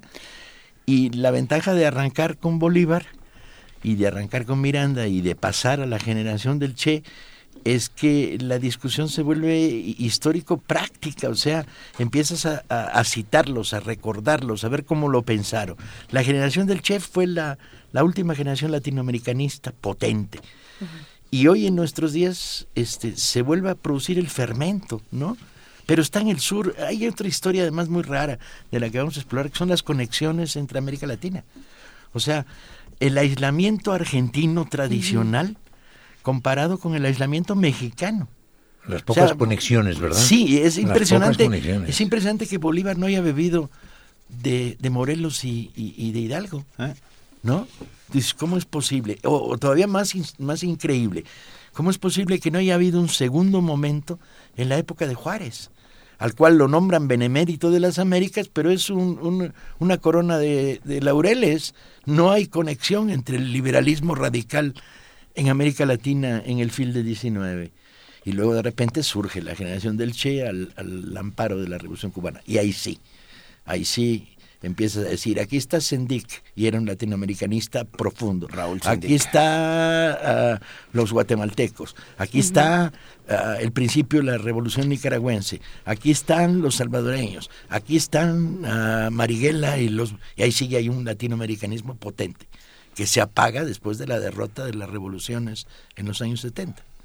¿Y qué pasa con el idioma? Se nos olvida que se nos olvida que hablamos el mismo idioma, o sea que realmente tenemos la posibilidad de ir y venir por todo el continente. Eh, está haciendo así es Casar, que tenemos la posibilidad de ir y venir, cosa que no sucede en ninguno, en casi ninguna otra parte del mundo. Podemos ir y venir, intercambiar ideas y entendernos. Y sin embargo estamos hablando idiomas completamente distintos, Erra. Tú que tú que estás pues, asistiendo. es absurdo que, que, en los últimos años veamos hacia el norte cuando siempre hemos tenido esta conexión, como lo comentabas, ¿no? Y desde el año pasado la brigada, bueno, desde que existe, pero especialmente desde el año pasado hemos intentado regresar y, revisar el sur, ¿no? El año pasado en la Feria del Libro del Zócalo dedicamos eh, nuestro foro a revisar América Latina. Eh, este año estuvimos, eh, tuvimos a Sergio Ramírez hablando de Nicaragua. Entonces yo creo que es necesario que volteemos a ver qué hay, ¿no? Porque tenemos esta unión y tenemos que aprovecharla, ¿no? Porque, pues si no, eh, o sea, pareciera que todo el tiempo estamos viendo hacia donde nos hace daño sin revisar dónde podemos eh, encontrar uniones, ¿no? En lugar de, de, encontrar estas uniones, estamos viendo con quién tenemos eh, puntos contrarios y eso es lo que provoca estos problemas. Me, me, quedé pensando, perdón, en, en, el, en el siglo XIX, el principio del XIX, y donde a pesar de que no se transmitían, como bien acabas de decir, las ideas, los, los movimientos independentistas sucedieron casi simultáneamente. Fueron como una suerte de pólvora, pero además una suerte de pólvora que en la cual nadie se puso de acuerdo para encender la mecha en diversos países. Y no solo, el, el resultado es, por un lado, la maravillosa independencia y por otro lado, la terrible fragmentación. O sea, salimos de la, del, del los virreinatos de la Nueva España para encontrarnos con una América Latina fragmentada en, 16 paisitos, no, en 14. México incluso se refragmenta y se pierde Guatemala. ¿eh? Paco, peor, fragmentada, no, aislada. O sea, cada uno era como mm, eh, eh, repúblicas que miraban, eh, a ver, mm, como con recelo a los demás. Lo dijo Miranda, hoy perdón, lo dijo Bolívar y en, la fase final suya, en los últimos, las últimas tres semanas, eh, y, es, y es verdad, eh, la libertad es, el único bien que hemos conseguido a costa de todos los demás, de todo lo demás. ¿Y qué, qué, duro, ¿no? Qué, quería decir con eso? Pues que sí, que ya somos libres, independientes, pero el sueño inicial se quedó en el sueño. Y eso es, es tremendo. A mí me parece tremendo, es, es, verdaderamente preocupante. Yo ahora estoy trabajando el siglo XIX mexicano, la mitad, de la época cuarista. Y en la guerra contra los franceses y contra el imperio de Maximiliano, hay un montón de personajes extraños que parecen salidos de la nada. ¿Y qué son? Son italianos, garibaldinos, que vinieron desde Italia a morirse en México, como Gilardi o Saviotti. ¿sí? Son a norteamericanos que combatieron por el norte y que al terminar la guerra civil en Estados Unidos dijeron el problema no ha terminado, hay que seguir combatiendo al imperio ahora Maximiliano francés San Patricio, y que bajaron los herederos del San Patricio. Ah, hay y no hay latinoamericanos, hay españoles, un montón, liberales españoles. Mina. No, bueno, a los, los, hijos de Mina. Y no hay latinoamericanos, hay un boliviano ahí perdido.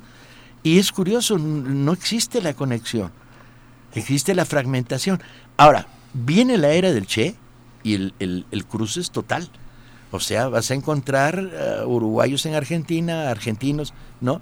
No es casual, pues, que, que el equipo que, que fulmina a, Somoza es un equipo de argentinos, ¿no? O que en el momento cumbre de la revolución nicaragüense hay cientos de latinoamericanos de todos los países participando y colaborando. Como sucedió con la Guerra Civil Española, las brigadas internacionales podría. vamos, vamos por partes. Hablaba con un escritor la semana pasada que me decía que en América Latina precisamente eh, en un principio se construían héroes y actualmente se construyen villanos, que ya no se construye héroe alguno. ¿Qué piensan sobre esto, Fermín? Pues que como frase está muy bien. ¿Y como hecho será real o no? Y como hecho, pues es posible que también sea cierto, ¿no? Eh, o no, o pues no sé. Mira, lo cierto es eh, que yo hablo también como americano, porque uno eh, no elige donde nace, sino elige de donde quiere ser. Eso. Eso es. Entonces, aquí hemos construido tantos altares para tanto prócer de la patria y además lo, hemos elevado a los altares, que yo creo que nos hemos quedado ahí, en el oropel. Eh, pero así no se avanza. O sea, y además, con la particularidad de, de, que, de que cada uno es de su territorio pequeño.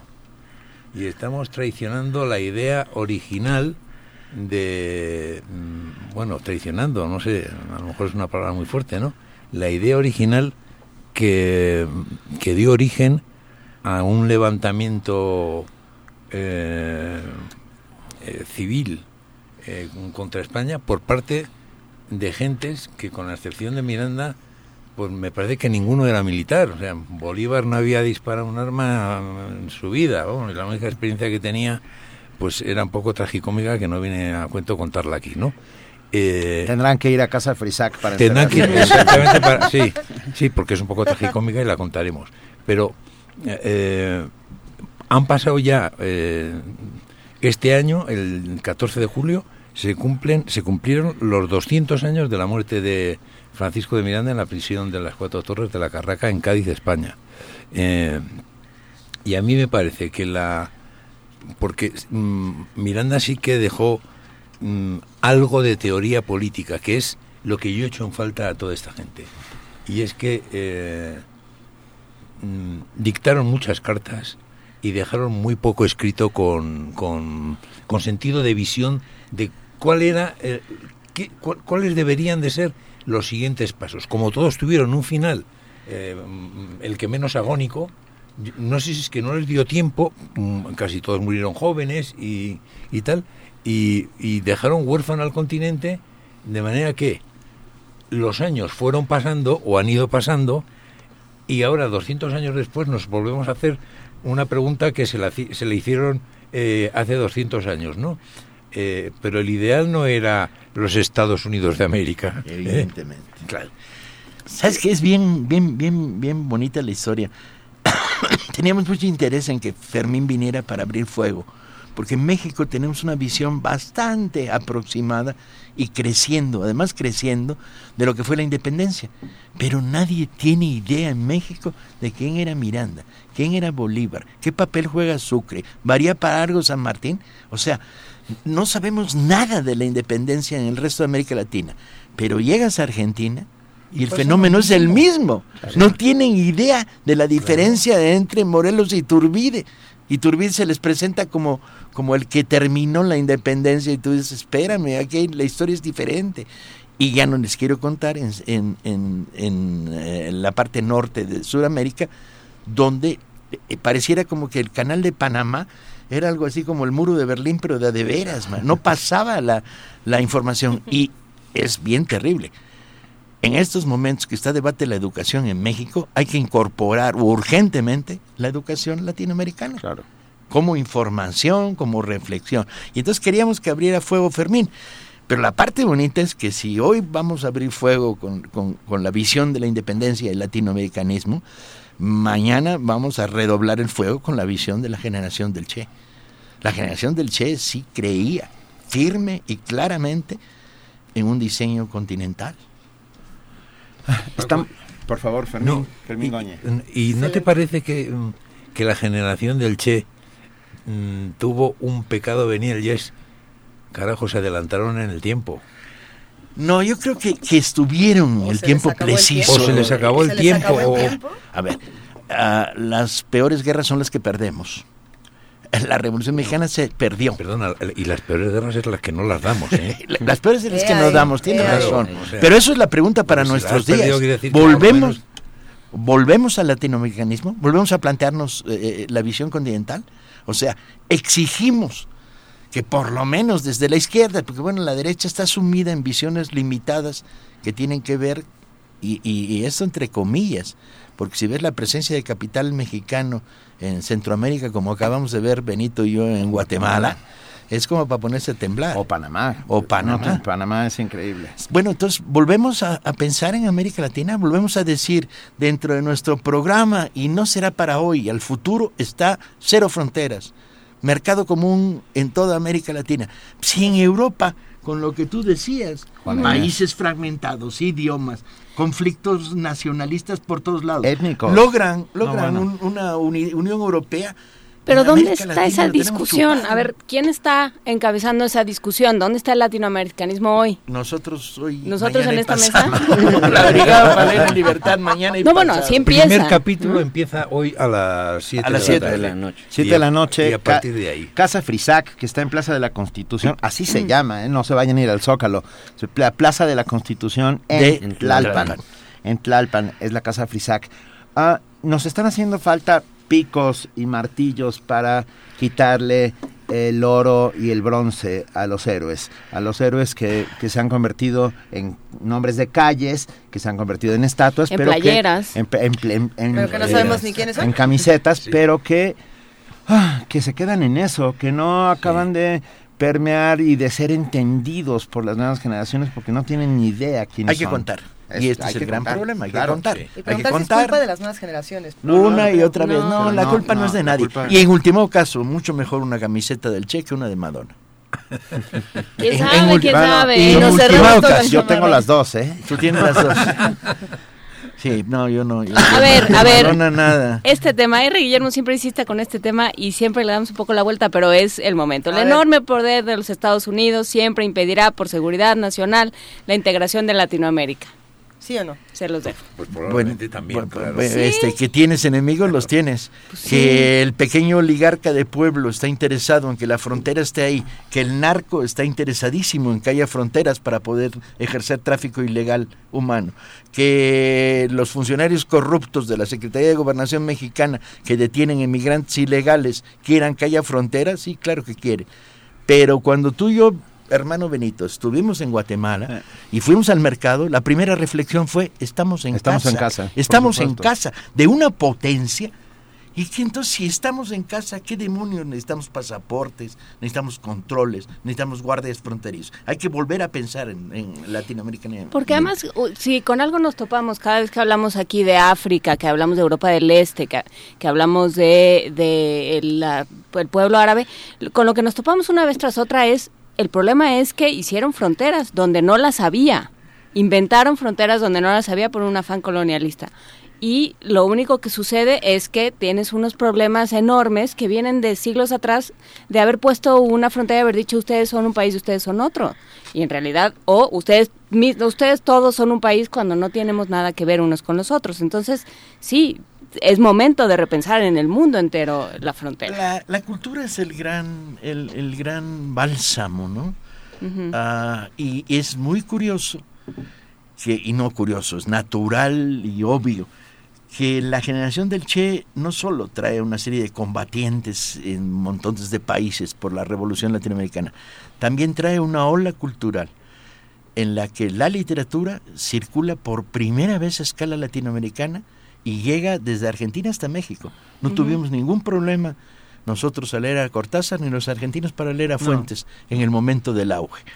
En que la música circula de un lado para otro, afortunadamente. Pero universal además. Y llegamos ¿eh? a un momento en el que nos oíamos sin problemas a escala latinoamericana, en que el teatro empezó a circular de manera bastante coherente. Y luego se producen las derrotas de la revolución latinoamericana, los países se cierran, los tanques en Argentina entran a las editoriales, se cierra el otro gran polo, la revolución cubana entra en crisis económica, el libro cubano seca de circular, ah, pasa de moda la ola musical y bueno, en México afortunadamente los exilios nos siguen nutriendo. Pero en el resto de la América Latina se volvieron a cerrar las puertas. Quien hace, todos los días se hace comunidad, este es un espacio comunitario donde todos los días hacemos este esfuerzo para que todas las voces sean escuchadas. Y mira, pregunta Abel Torriz, ¿entrará Chávez, Hugo Chávez, en esta eh, discusión que se Sí. llevará a partir? Sí, ¿Se Sí, además la intención. Sí, no, además la intención era que estuviera Brito con nosotros, el novelista, el maravilloso novelista venezolano. Sí. Pero Brito en el momento de tomar el avión le tuvo que decir al taxista no al aeropuerto, no al sanatorio porque tenía un cólico nefrítico y, y no pudo tomar el avión. De cualquier manera, sí. Armando escribió un maravilloso texto sobre, sobre América Latina, poniendo en comparación lo que ha pasado en México políticamente en los últimos años con Bolivia, Argentina, Ecuador y eh, yo creo que era eso, el eje. Y entonces vamos a, abrir el debate. A ver, creo, eh, tenemos ya no demasiado tiempo. Por favor, Esra, cuéntanos, porque simultáneamente a este foro está sucediendo el Tianguis, en Reforma. Tianguis de libros en Reforma. Pasa Empezamos el 12 y vamos a estar ahí hasta el domingo eh, entre el Ángel y La Palma. En los días que nos quedan eh, vamos a estar regalando un montón de libros. Eh, no, no, no quiero hacer competencia, pero bueno, por donde quieran estar ustedes o donde les quede más cerca, hoy en la noche vamos a presentar la balada de Chicago eh, de Encesberger y lo vamos a regalar. Bueno, guárdenme uno, ¿no? Tú, tú vas a estar mañana. Yo sé, pero guárdenme uno para mañana. tú vas a estar mañana hablando de tu... Sí, pero para mañana se han acabado. Los de Encesberger, no, a Benito le guardamos. le guardamos. A ver, escuchen, pero además la brigada muy amablemente nos ha regalado 15. Tenemos 15 libros de Fermín Goñi, del hombre de la, Leica. ¿Quién es el hombre de la Leica? Rápidamente. en, menos de dos horas. Voy a tratar de explicar. Y eso que está dormido, ¿eh? Sí, sí, eso que estoy dormido. Es la novela que narra cómo un, un golpe de Estado, el más chapucero que haya habido en la historia universal, da origen a una guerra tan horrible como fue la española es eh, eh, la narración de cómo eh, suceden los hechos hasta el 18 de julio de 1936, los previos, es decir, cómo se hace, cómo, cómo dar, es el manual de cómo dar un golpe de Estado chapucero mm, que produce lo que produce, ¿no? De sangre, de sufrimiento, de dictadura y de, y de dolor. Y el hombre de la ley que es Mola. El hombre de la ley que es el general Mola. Mira, ¿Por qué? Porque hay una foto donde está siempre con la cámara. Claro, porque este tipo era, era muy aficionado a la fotografía. Le habían regalado, cuando él había sido jefe del ejército español en el norte de África, una Leica. Y era un tipo que tenía una, bueno, entre otras circunstancias, una singular. Él hacía fotografías de todo y no dejaba que le hicieran fotografías a él nunca. De, él hay dos o tres nada más. No, no, no no, no le gustaba, ¿no? ¿Y cómo lo reconocen? Este hombre muere en un accidente que no tiene explicación y que si no fue la, la mano de Franco, pues fue la mano del cuñado de Franco, del primo de Franco o lo que fuera, ¿no? Porque es curioso como en esa guerra quienes le podían hacer sombra a Franco van muriendo uno detrás de otro, ¿no? Lo reconocen porque en el accidente de avión eh, imaginaros un avión que cae en picado 500 metros, pues la parte más grande que se encuentra de un cuerpo es 10 eh, centímetros. Y se encuentra enganchada a la hombrera de su, de su uniforme de general de división, la, Leica, dicen. Este es, eh, eh este ¡Wow! ¡Qué historia! Bueno, tenemos 15 ejemplares. Vania, ¿estás de acuerdo 5, 5 y 5? Sí, está de acuerdo. dice que sí. Va, que eso quiere decir que van cinco a partir de los tendré a partir de lunes los Pero si lo quieren antes, pueden pasarse por el Tianguis en Reforma porque vamos a presentarlo el sábado a las 5 de la tarde y lo vamos a regalar. Estará Fermín Goñi dos días en el foro y el sábado presentando el nombre de la Lica, pero aquí tendremos 15 para ustedes. Y los daremos en la tercera hora del programa para que podamos para organizarnos. Para poder organizarlo bien, pero Esra, cuéntanos un poquito más nada más danos las redes sociales de Brigada Libertad eh, que nos arroba Brigada Cultural en Twitter y en Facebook estamos como para leer en libertad y ahí pueden encontrar todo el programa. Carnal, Monomaniaco dice que hablamos igualito. Tú y yo, sí. Es que tuvimos el mismo papá. Dile a monomaníaco que esa es la explicación. dado cuenta, tuvieron el mismo papá. Muchísimas gracias a, todos por venir a estas horas incruentas de la mañana, como dice Benito, y pues queda hecha la invitación para ir a la plaza de... A la Constitución, al Foro Frisac, a partir de hoy a las 7 a las 7 de la noche, noche hoy y mañana. Cerca del Metrobús Fuentes Brotantes. Bueno, y acérquense al Tianguis de Libros de Reforma entre La Palma y El Ángel. Muchas gracias, Fermín Goñi, Paco Taibo 2, Ezra Alcázar. De, va, va a estar muy bueno. Qué placer hablar con ustedes esta mañana. Nos despedimos y nos vamos a escuchar música. Esto es Hasta Siempre. Hasta Siempre, con King Mafrundi. Ahí está. Aquí se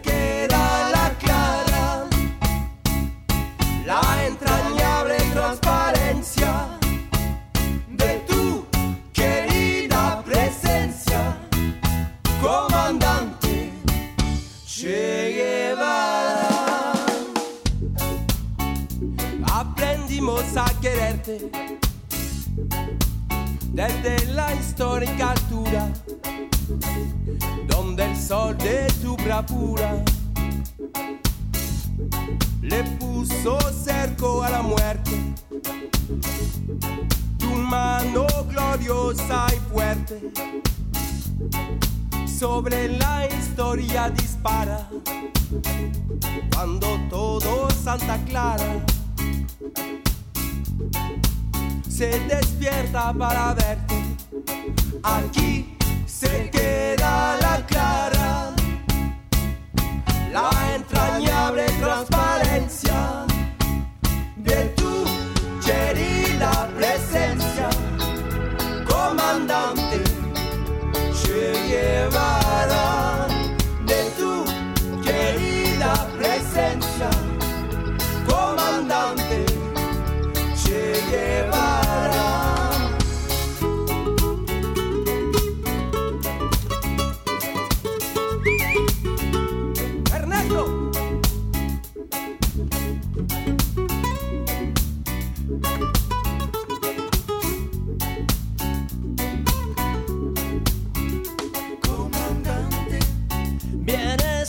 La brisa, comandante, con soles de primavera, comandante, para plantar la bandera, comandante, con la luz de tu sonrisa, tu amor revolucionario te conduce a nueva empresa, donde espera la firmeza de tu brazo libertario. Aquí se queda la clara, la entrañable transparencia de tu querida presencia, comandante Che de tu querida presencia, comandante.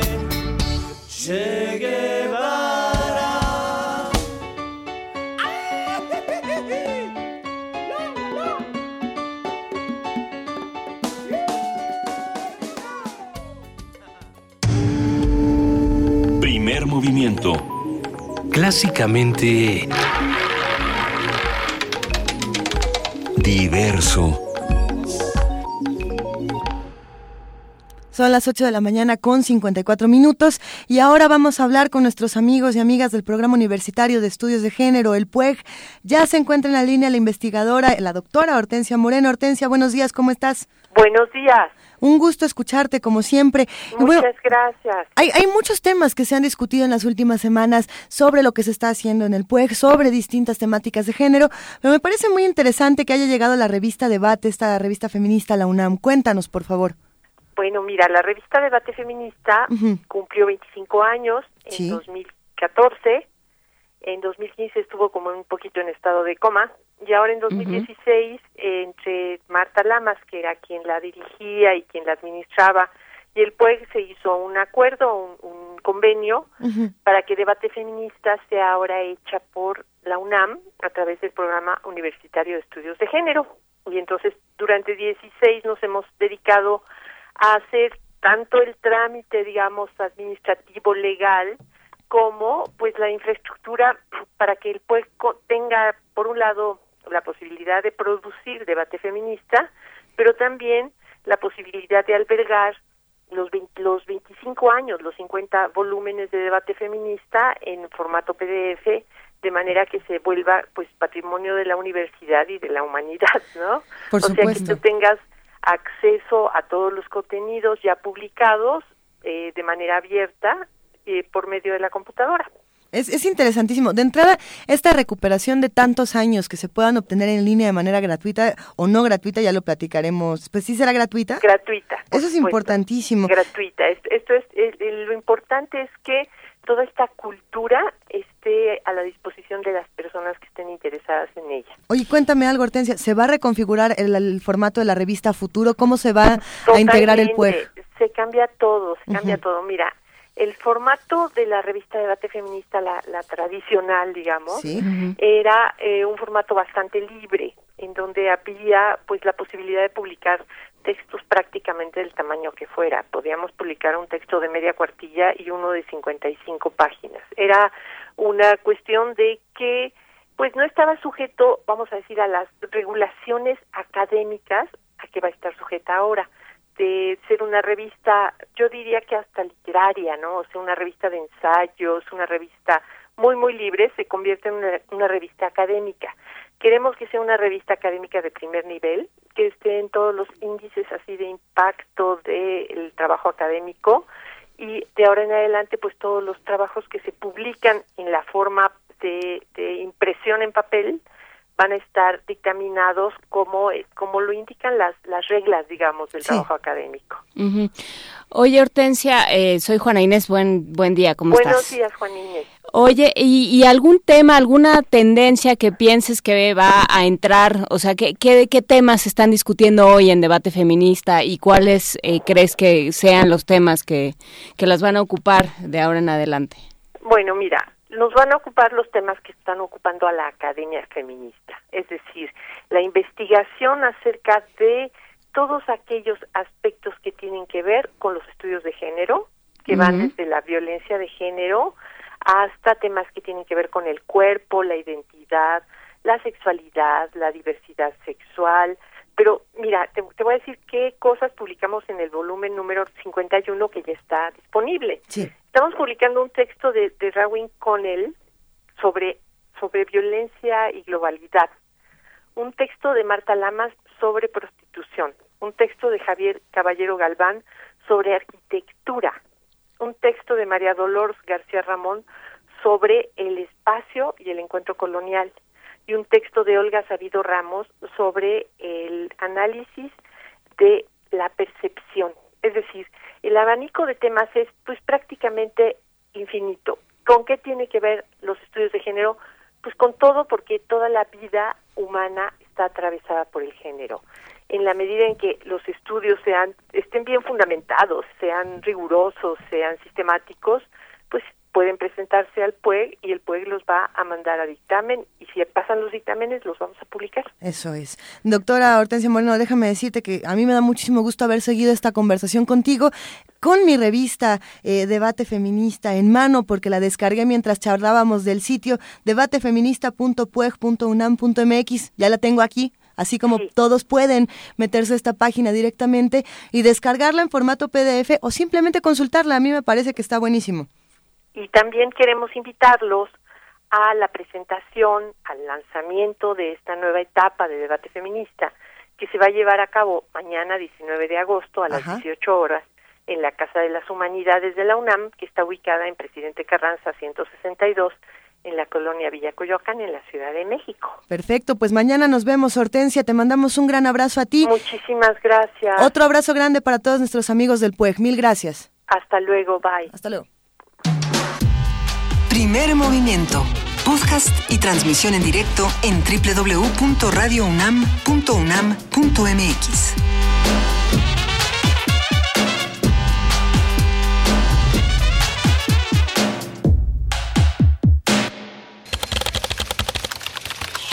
informativo. La UNAM. Andrew Félix Boni Nogués, del Centro de Investigaciones en Geografía Ambiental, correspondiente al posgrado de Geografía de la Facultad de Filosofía y Letras del UNAM, fue reconocido por la Academia Mexicana de Ciencias por el mejor trabajo de doctorado en la categoría de Ciencias Sociales 2015. Su tesis fue titulada Minería, Conservación y Derechos Indígenas, Territorio y Conflicto en 14 San Luis Potosí. Nacional. La Comisión Permanente del Congreso de la Unión avaló la comparecencia del titular de la Comisión Nacional de Cultura Física y Deporte, Alfredo Castillo, y pidió a la Auditoría Superior de la Federación que realice una investigación sobre el destino de los recursos públicos que reciben las federaciones y asociaciones deportivas. Habla la senadora del PAN, Mariana Gómez del Campo. Hoy podemos decir que en México el deporte está secuestrado por intereses personales y desafortunadamente también por funcionarios improvisados. Cada cuatro años escuchamos exactamente lo mismo. No hay continuidad en los proyectos. Tiene que haber consecuencias. Por su parte, Miguel Barbosa, coordinador del PRD en el Senado, entregó un punto de acuerdo para que se turne al Senado y desde esa instancia se pide al Ejecutivo Federal la destitución del titular de la CONADE. Nosotros decimos que venga, denle la oportunidad de simular. Lo que el Senado debe de hacer es exhortar al Ejecutivo para que lo destituya. La Procuraduría General de Justicia del Estado de México informó que se exhumaron 12 bolsas de plástico con restos óseos y prendas de vestir de una fosa clandestina en Huehuetoca. El hallazgo se hizo desde julio pasado, sin embargo, la dependencia no lo había dado a conocer. Miguel Ángel Mancera, jefe de gobierno de la Ciudad de México, anunció que para 2017 la capital tendrá un nuevo hospital veterinario que sumará al que ya opera desde hace seis meses en Ixtapalapa. Este hospital está dando consultas gratuitas, está haciendo vacunación gratuita, está dando muchos de los servicios de manera gratuita. Y lo que se cobra, cobramos mucho más barato que hospitales de universidades que tienen también un costo de recuperación. Internacional. Leo Heiliman, director general del programa de la ONU para el Medio Ambiente, aseguró que América Latina y el Caribe experimentan un crecimiento en la demanda de energía provocada por el aumento del uso de equipos electrónicos. Y una forma de hacer eso es una cooperación, sector privado, gobiernos, y sistema de Naciones Unidas y otros socios para tratar de empujar una armonización de los requisitos de eficiencia energética de todos los equipos que tienen. El gobierno ruso negó cualquier tipo de venta o transferencia de aviones de combate a Irán. Habla el ministro de Exteriores ruso, Sergei Lavrov. Según esta resolución, es necesario coordinar con el Consejo de Seguridad de Naciones Unidas el suministro, la venta o transferencia a Irán de ciertos tipos de armas, incluidas las aeronaves militares. En el caso que nos ocupa, no se ha llevado a cabo ninguna oferta ni transferencia o venta de aviones militares a Irán. El portavoz de la Comisión Nacional de Seguridad del Parlamento iraní, Hossein Najavi, informó que Irán está listo para cooperar estratégicamente con Rusia en la lucha contra el terrorismo en Siria. Rusia es uno de los países que realmente se dedican a la lucha contra ISIS. Hay que atenerse a la lucha contra este tipo de terroristas. Irán nunca ha cambiado su política en esto. Es solo en este objetivo común que Irán y Rusia llevaron a cabo una muy buena cooperación.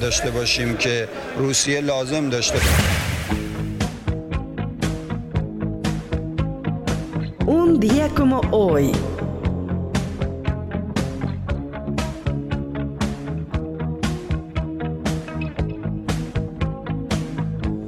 En 1977 la banda británica The Police dio su primer concierto. La actuación tuvo como sede el Rebecca's Club de Birmingham, Inglaterra. Un año después publicaron su álbum debut de estudio.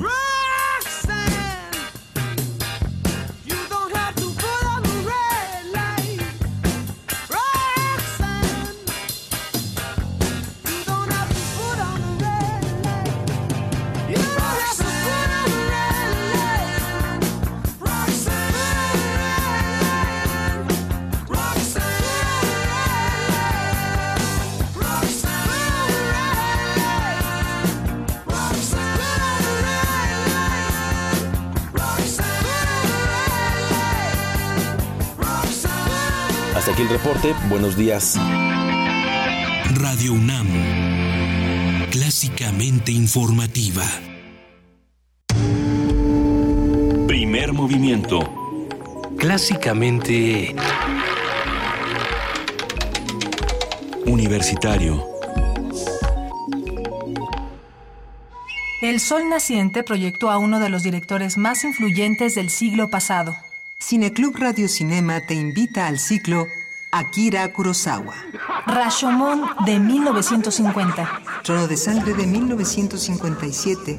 Los Siete Samuráis de 1954. Y Dreams de 1990. Todos los jueves de agosto, 18 horas, en la sala Julián Carrillo de Radio UNAM. La entrada es libre.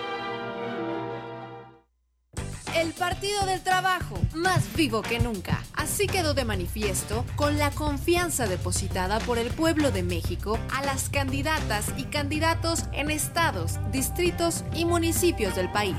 Gracias a la seguridad de tu voto, el PT crece y se fortalece. A cumplir nuestro compromiso con México, seguiremos siendo la oposición que el pueblo exige. No te vamos a fallar. Partido del Trabajo, orgullosamente de izquierda. Teatro de fin de semana presenta Heroínas Transgresoras. Monólogo operístico de Luz Angélica Uribe. Una farsa trágica en torno a la locura femenina. Sábados y domingos de agosto a las 13 horas en la sala Julián Carrillo de Radio UNAM. Entrada libre. Déjate envolver por el delirio y la voz aquí en Radio UNAM. Primer movimiento. Clásicamente... Reflexivo. 9 de la mañana, 7 minutos. Aquí seguimos. Es jueves 18 de agosto. Así es. Y les vamos a poner con mucho gusto el tercer lugar del concurso de ensayo radiofónico hecho por Radio UNAM. Así es, para conmemorar el Día Internacional de la Radio, Radio UNAM lanzó esta convocatoria internacional, que estuvo bastante buena, llegaron muchos trabajos, y nosotros hicimos las producciones, bueno, no nosotros, a ver, Rodrigo Hernández y Maripaz Jenner hicieron las producciones de los tres ganadores. El día de hoy vamos a escuchar a José de Jesús Abelar Alférez con este tercer lugar. Concurso de ensayo las voces y el mundo. La radio. Tercer lugar, la radio. Recuerdos y yo. De José de Jesús Abelar Alférez, un espíritu inquieto. Tardes en casa, mamá preparando la merienda.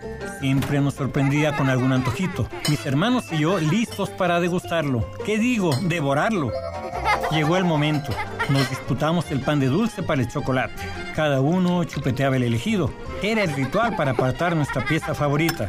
La instrucción de mamá era clara. Coman y callen. La historia de un hombre que protegió a los pobres y luchó contra la injusticia. Después de cenar, todos escucharíamos la radionovela del momento. Chucho el Roto, Los Ladrones de Río Frío, apaguen la luz y escuchen. Esta última con cierto miedo al escuchar la voz imponente de Arturo de Córdoba. ¿Estar harto de ser un muestrario de virtudes? ¿No puedo sentirme solo? ¿O estar triste o sencillamente querer emborracharme? La imaginación motivada por la radio y los relatos y leyendas de mi madre son parte fundamental en mi vida. En la década de los 60, el aparato de radio era un integrante más en toda familia ya fuera pequeño y modesto o grande y elegante con acabados de madera. Un radio era el icono del momento, el smartphone de hoy. El punto de reunión en torno al radio eran escenas comunes, formaron parte de la sociedad de ese momento. La radio me acompañó durante mi niñez con Cricri. Caminito de la escuela. En mi juventud con los Beatles.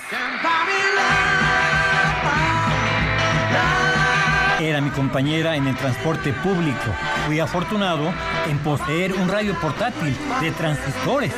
Gracias a la radio, estaba al día de las noticias y los deportes. El mago Septién en el béisbol. Se yergue Fernando en el centro del diamante y va con el lanzamiento, la bola viaja. ¡Ay, Ángel Fernández en el fútbol, la Olimpiada de 1968, el Mundial de Fútbol de 1970, la llegada del hombre a la luna.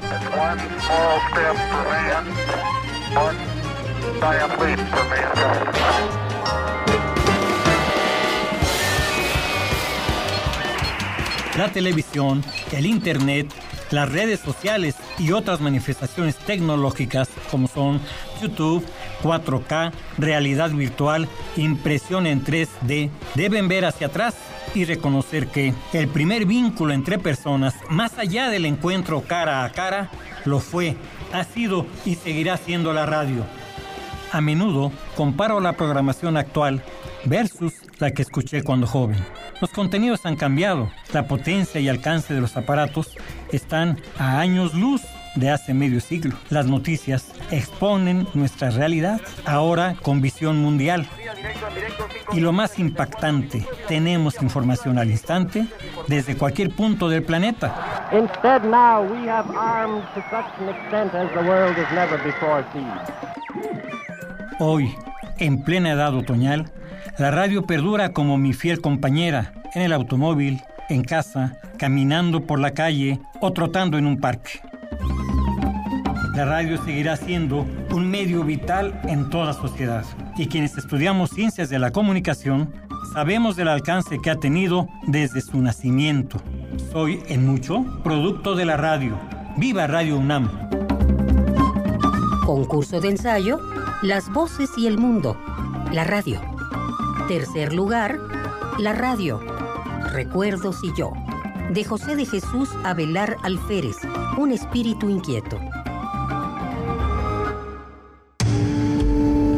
Primer movimiento. Clásicamente... Incluyente.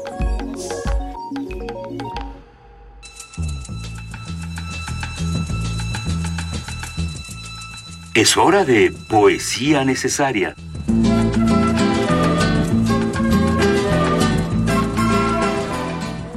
De la mañana, Benito, y ya es hora de poesía necesaria. Sí, y hoy la poesía necesaria es más necesaria que nunca, porque hoy hace 80 años, en el camino que va de Biznar al Tacar, en Andalucía, es fusilado, artera, cobardemente, Federico García Lorca. Ah, y por eso lo traemos a la mesa, y por eso está Por eso aquí. nos habita el duende. Por eso nos habita el duende, por eso está aquí con nosotros. Porque pudieron haberlo matado a él, pero a las palabras no hay forma de matarlas. El poeta pide a su amor que le escriba. Amor de mis entrañas, viva muerte, en vano espero tu palabra escrita, y pienso con la flor que se marchita que si vivo sin mí, quiero perderte. El aire es inmortal, la piedra inerte, ni conoce la sombra ni la evita. Corazón interior no necesita la miel helada que la luna vierte. Pero yo te sufrí, rasgué mis venas, tigre y paloma sobre tu cintura, en duelo de mordiscos y azucenas. Llena pues de palabras mi locura o déjame vivir en mi serena noche del alma para siempre oscura. Primer movimiento. Podcast y transmisión en directo en www.radiounam.unam.mx.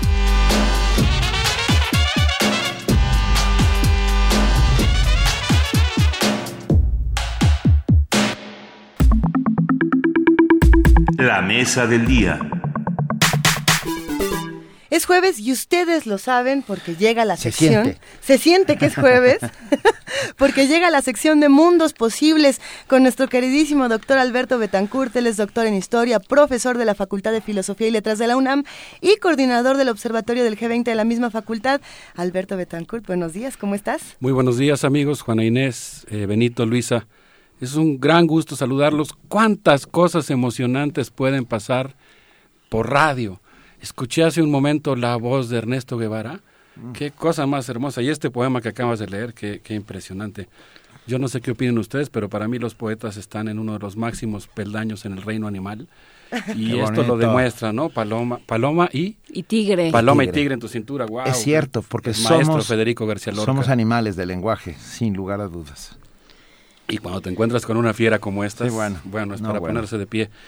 El día de hoy quisiera eh, compartir con ustedes eh, una invitación para una actividad que se, desarrollará hoy a las 6 de la tarde en el Centro Isidro Favela en San Ángel, donde tendremos el gusto de comentar el libro La métrica del carbono, el CO2 como medida de todas las cosas, escrito por Camila Moreno, investigadora en la Universidad Federal Rural de Río de Janeiro, Daniel Spage Cassé, profesor de Historia en la Universidad de Lucerna, y Lili Fu, quien encabeza el Departamento de Ecología y Desarrollo Sostenible en la Fundación Heinrich Boll, con sede en Berlín. Yo creo que la intervención que tendré el gusto de hacer el día de hoy para saludarlos podría llamarse cobrarte el aire que respiras. Podría llamarse así porque el fetiche de la, de la descarbonización como panacea para el combate al cambio climático está prácticamente planteando un mercado del aire, un mercado del aire que respiramos.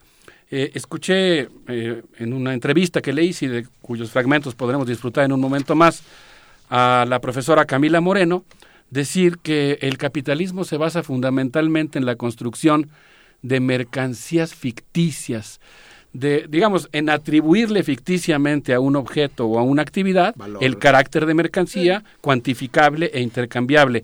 Ella citaba el caso de eh, la tierra y, y el caso del trabajo, pero dice que ahora nos encontramos en una escala superior de mercantilización, y eso querría decir de fetichización, que es la conversión del aire en mercancía. Ustedes se podrán imaginar que estamos hablando de algo bastante serio. Este libro se pregunta, lo voy a, voy a leer eh, literalmente sus preguntas, si es esta reducción del carbono la fórmula mágica para que la temperatura de la Tierra no sobrepase los famosos dos grados. ¿O acaso nos aferramos al carbono como a un salvavidas porque se puede medir y contar, y medir y contar son dos actividades rituales del capitalismo contemporáneo. Pensemos en otras aproximaciones, propone el libro, que revisen con más profundidad los actuales paradigmas de crecimiento y bienestar.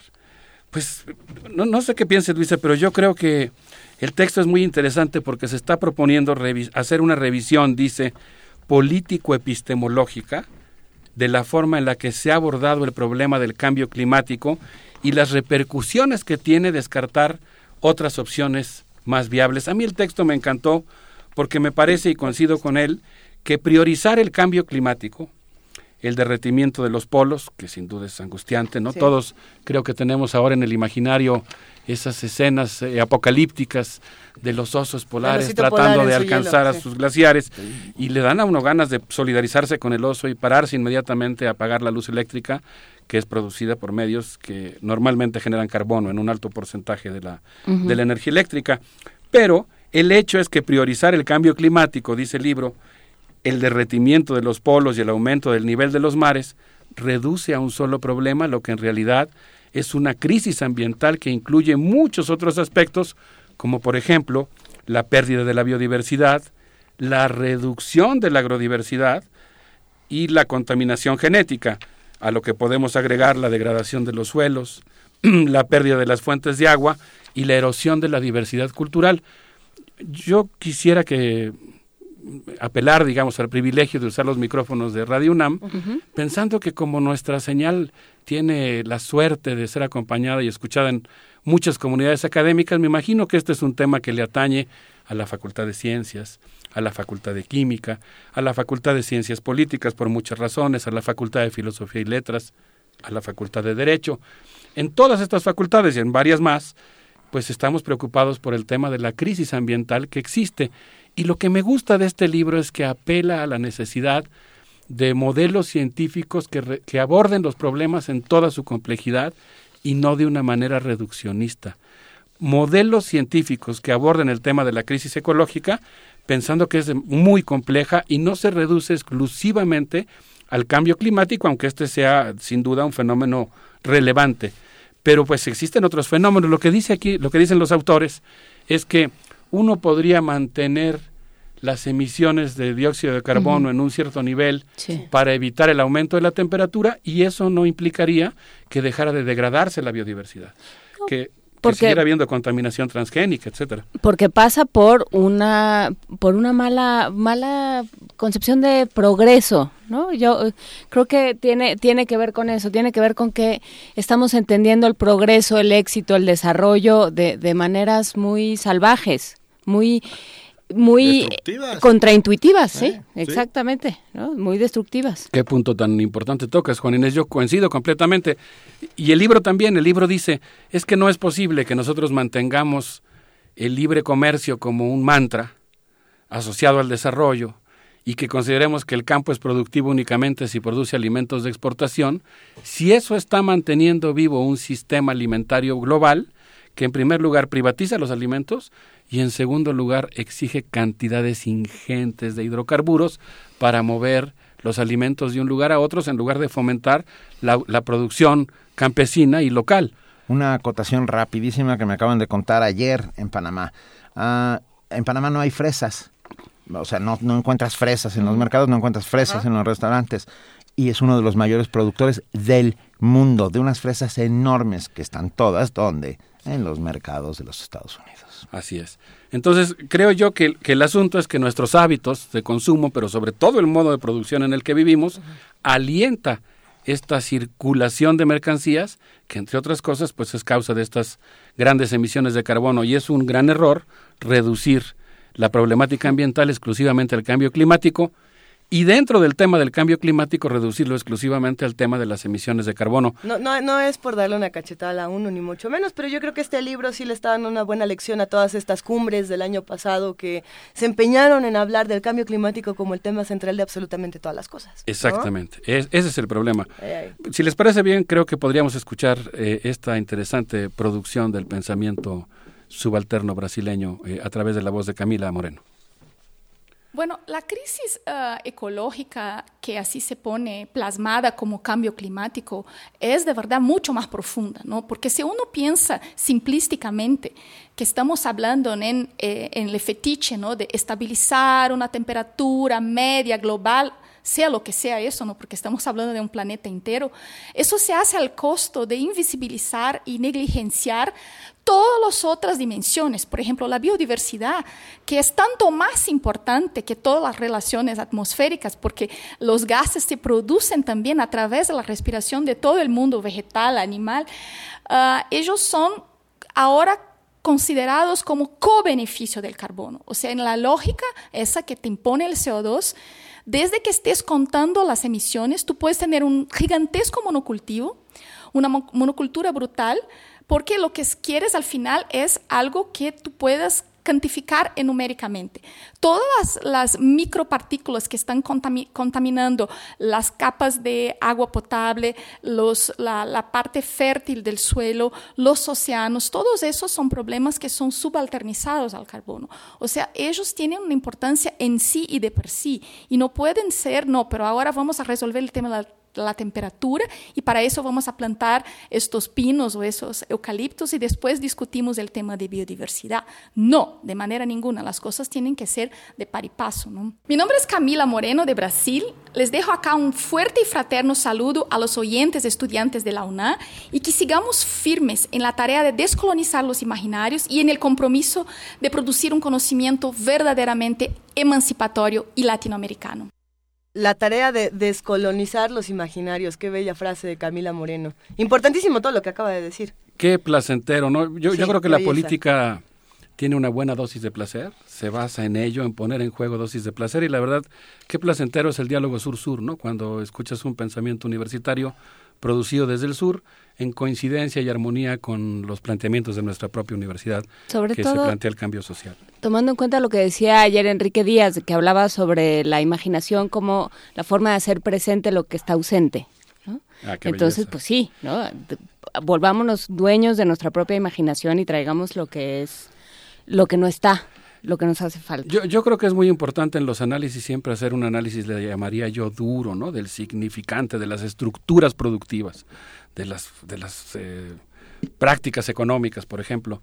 Pero sin duda que habitar el mundo contemporáneo, Juan Inés, coincido contigo, es en buena medida una tarea semiótica. Uno está viendo el mundo como si fuera un significante y lo está asociando con un significado. El significante es lo presente y el significado es lo ausente. Y ahí es donde yo creo que las ideologías funcionan fundamentalmente. Y luego están todos los analfabetas que no saben leerlo. bueno, y todos aquellos que responden con automatismos ante el significante. Y yo creo que las ideologías, una de las cosas que hacen es justamente producir ciertos tipos de hábitos interpretativos. Y en este caso de lo que estamos hablando es que la universidad o las comunidades académicas tenemos justamente la obligación de revisar esos hábitos interpretativos para ver si son los que nos ayudan mejor a resolver los problemas. Aquí quisiera entrar a un tema que me llamó mucho la atención, que tiene que ver con el asunto de la cuantificación. Eh, el libro, aquí sí voy a hablar con mucha prudencia porque sin duda el tema es muy complejo, pero el texto plantea que cuantificar y reducir las emisiones de carbono repite el error de supuestamente cuantificar el desarrollo mediante el Producto Interno Bruto. Lo cual implica descartar el hecho de que quizá algunos países no tienen un elevado Producto Interno Bruto porque no han cometido los errores de seguir un modelo de desarrollo altamente peligroso para la vida del planeta de tal suerte que podría haber un ranking, ahora cómo se acostumbra a hacer rankings, qué barbaridad, ¿no? Podría haber un ranking de países en función de su Producto Interno Bruto y podría ser el caso de que muchos de los países que están colocados muy por abajo del ranking, en realidad una ciencia más profunda o una mentalidad política diferente, podría considerar que no es que estén poco desarrollados, sino justamente que no han cometido el error de basar su crecimiento y su bienestar en un consumismo compulsivo, en un crecimiento sin límites y en una concentración de la riqueza. Entonces me encantó este tema. Eh, incluso... Ah, perdón, perdón, perdón, Alberto, pero entonces no, o sea, no está sugiriendo tampoco que dejemos de cuantificar estas emisiones. Pues el libro prácticamente sí. Por eso digo que yo me lleva, yo eh, le voy a preguntar a los autores el día de hoy en la tarde si su bronca es con la cuantificación o con la bronca de lo que ellos llaman los estilos de contar del imperio y la modernidad que ahí yo creo que habría que hacer un matiz. Yo creo que podríamos escuchar un poco de música, si les parece bien. Eh, le agradezco mucho a Caroline Schroeder de la Fundación Heinrich Boll, que me hizo favor de recomendarme esto que vamos a escuchar a continuación, que es Joy de y van a ver lo que están escuchando en Alemania actualmente.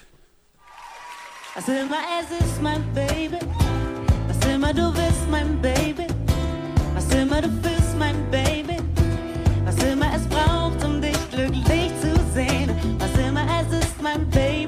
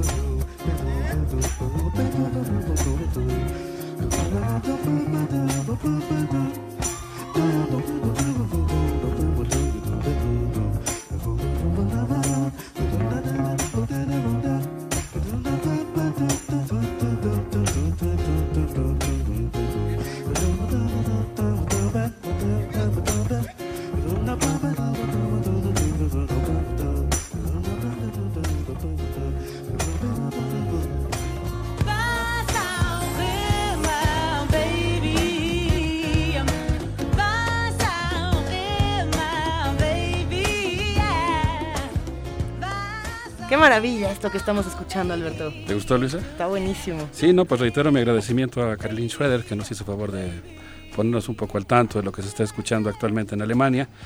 Eh, aprovecho también para agradecerle a Dolores Rojas por esta eh, invitación a participar en un debate política y científicamente tan suculento. Querido doctor Betancourt, ya van tres personas que nos dicen que cómo se llama el libro. El libro se llama eh, La métrica del carbono, el CO2 como medida de todas las cosas. Está en línea gratis ah. en la Fundación Henry ah, Boll. Ya lo subimos a nosotros. Pero a ver, si está el planteando... Arte de magia de Vania Nuche nos permitirá ponerlo a su disposición. Pero si está planteando algo diferente. No, no, no diría riesgoso, pero sí... Pero sí es muy atrevido, ¿no? Este reto que plantea el libro. Sí, yo vuelvo a insistir, esto es casi un diálogo con, bueno, con muchas facultades, pero yo diría me muero de ganas de escuchar comentarios, por ejemplo, del Colegio de Matemáticas de la Facultad de Ciencias. No, miren lo que dice aquí, por ejemplo. Eh, bueno, lo voy a parafrasear, pero básicamente el texto plantea que la lógica imperial de las mediciones impone criterios universales. Los modos dominantes de contar están imbuidos de la racionalidad capitalista.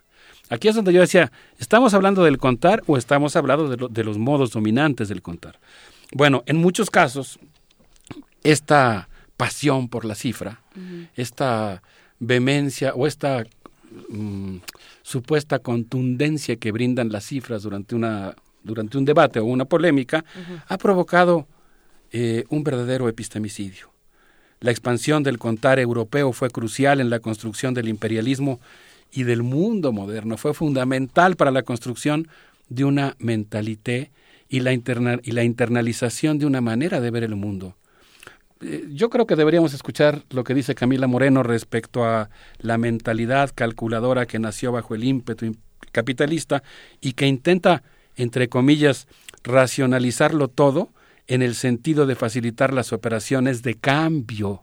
porque ese es el asunto, fíjense, a mí me llamó mucho la atención, el capitalismo es un sistema de relaciones sociales y un sistema de economía mundo, pero también es un proyecto que intenta cuantificarlo todo en términos de pérdidas o ganancias y reduce todo a este, este cifras binarias, digamos. Vamos a escuchar lo que dice Camila Moreno en relación a estos temas de la cuantificación.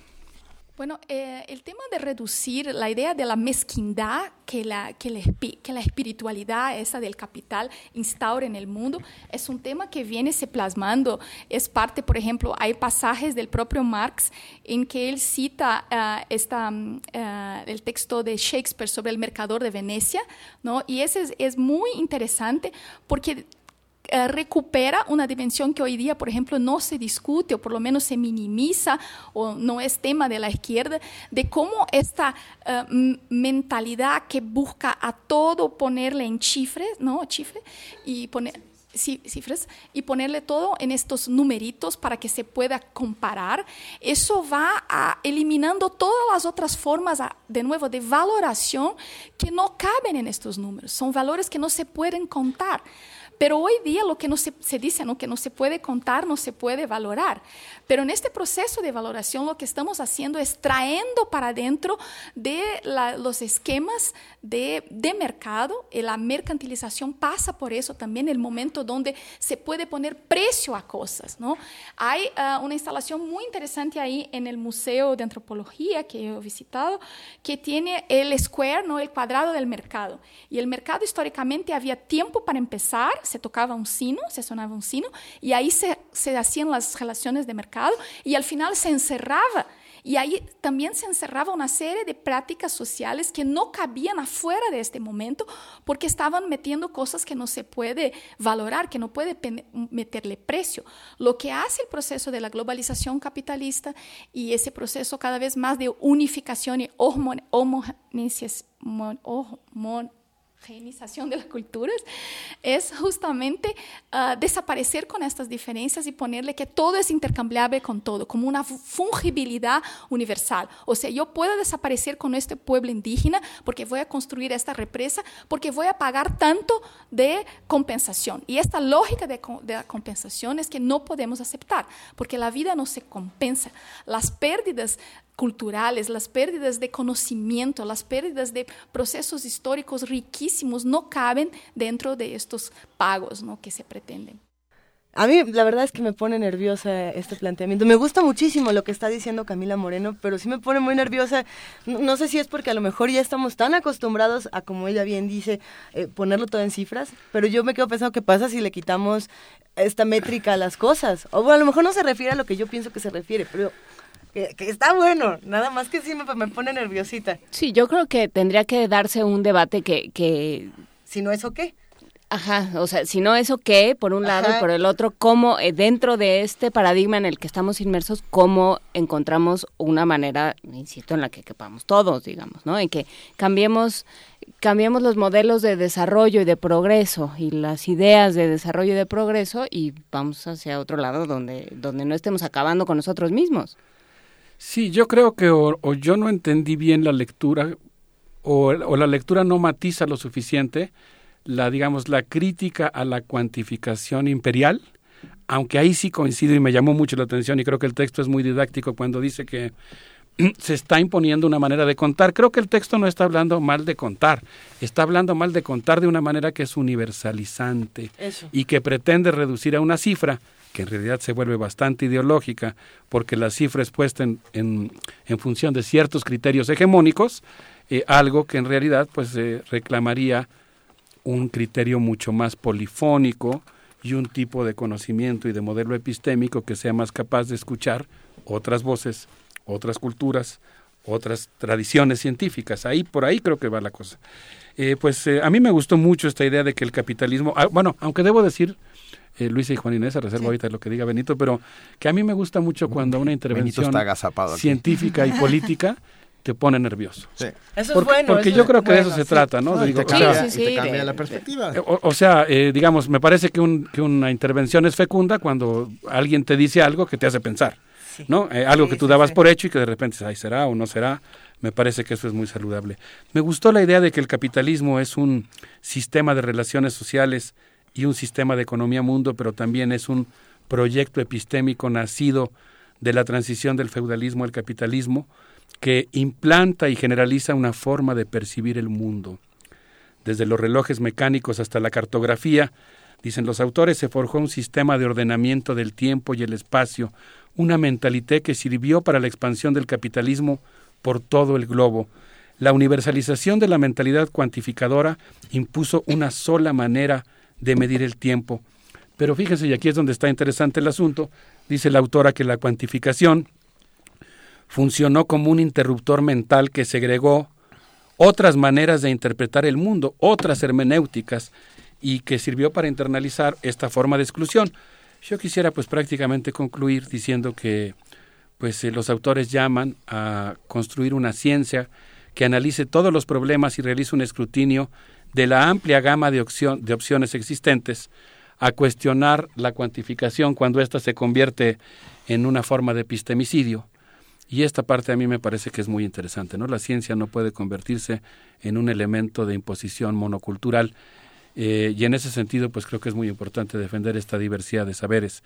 En este sentido, pues eh, los autores se preguntan cómo podríamos relocalizar sectores y actividades importantes de nuestra economía para tomar más en serio el tema de la descarbonización y no solamente ponerle un termómetro al planeta.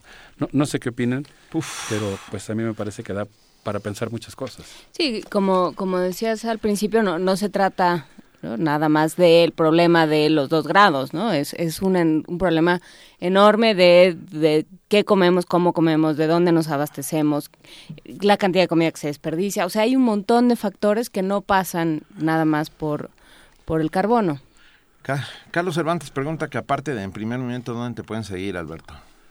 Pues en el Facebook de Mundos Posibles, el Twitter es una mascota que está subalimentada, pero esperemos que paulatinamente mejore nuestra pero hay que alimentarla, alimentación. Arroba mundos posibles, guion bajo. Así es, eh, con mucho gusto ahí estamos a sus órdenes. yo creo que tendremos que informarnos más, tenemos todos que conseguir este libro. Podemos repetir el nombre eh, para cerrar esta discusión, porque yo lo voy a leer esta semana, es importantísimo. Ya lo compartieron en redes sociales, ¿verdad? Ya lo tenemos aquí en redes sociales. Se llama La métrica del carbono, el CO2 como medida de todas las cosas. Eh, tan tan. ¿Y tan tan?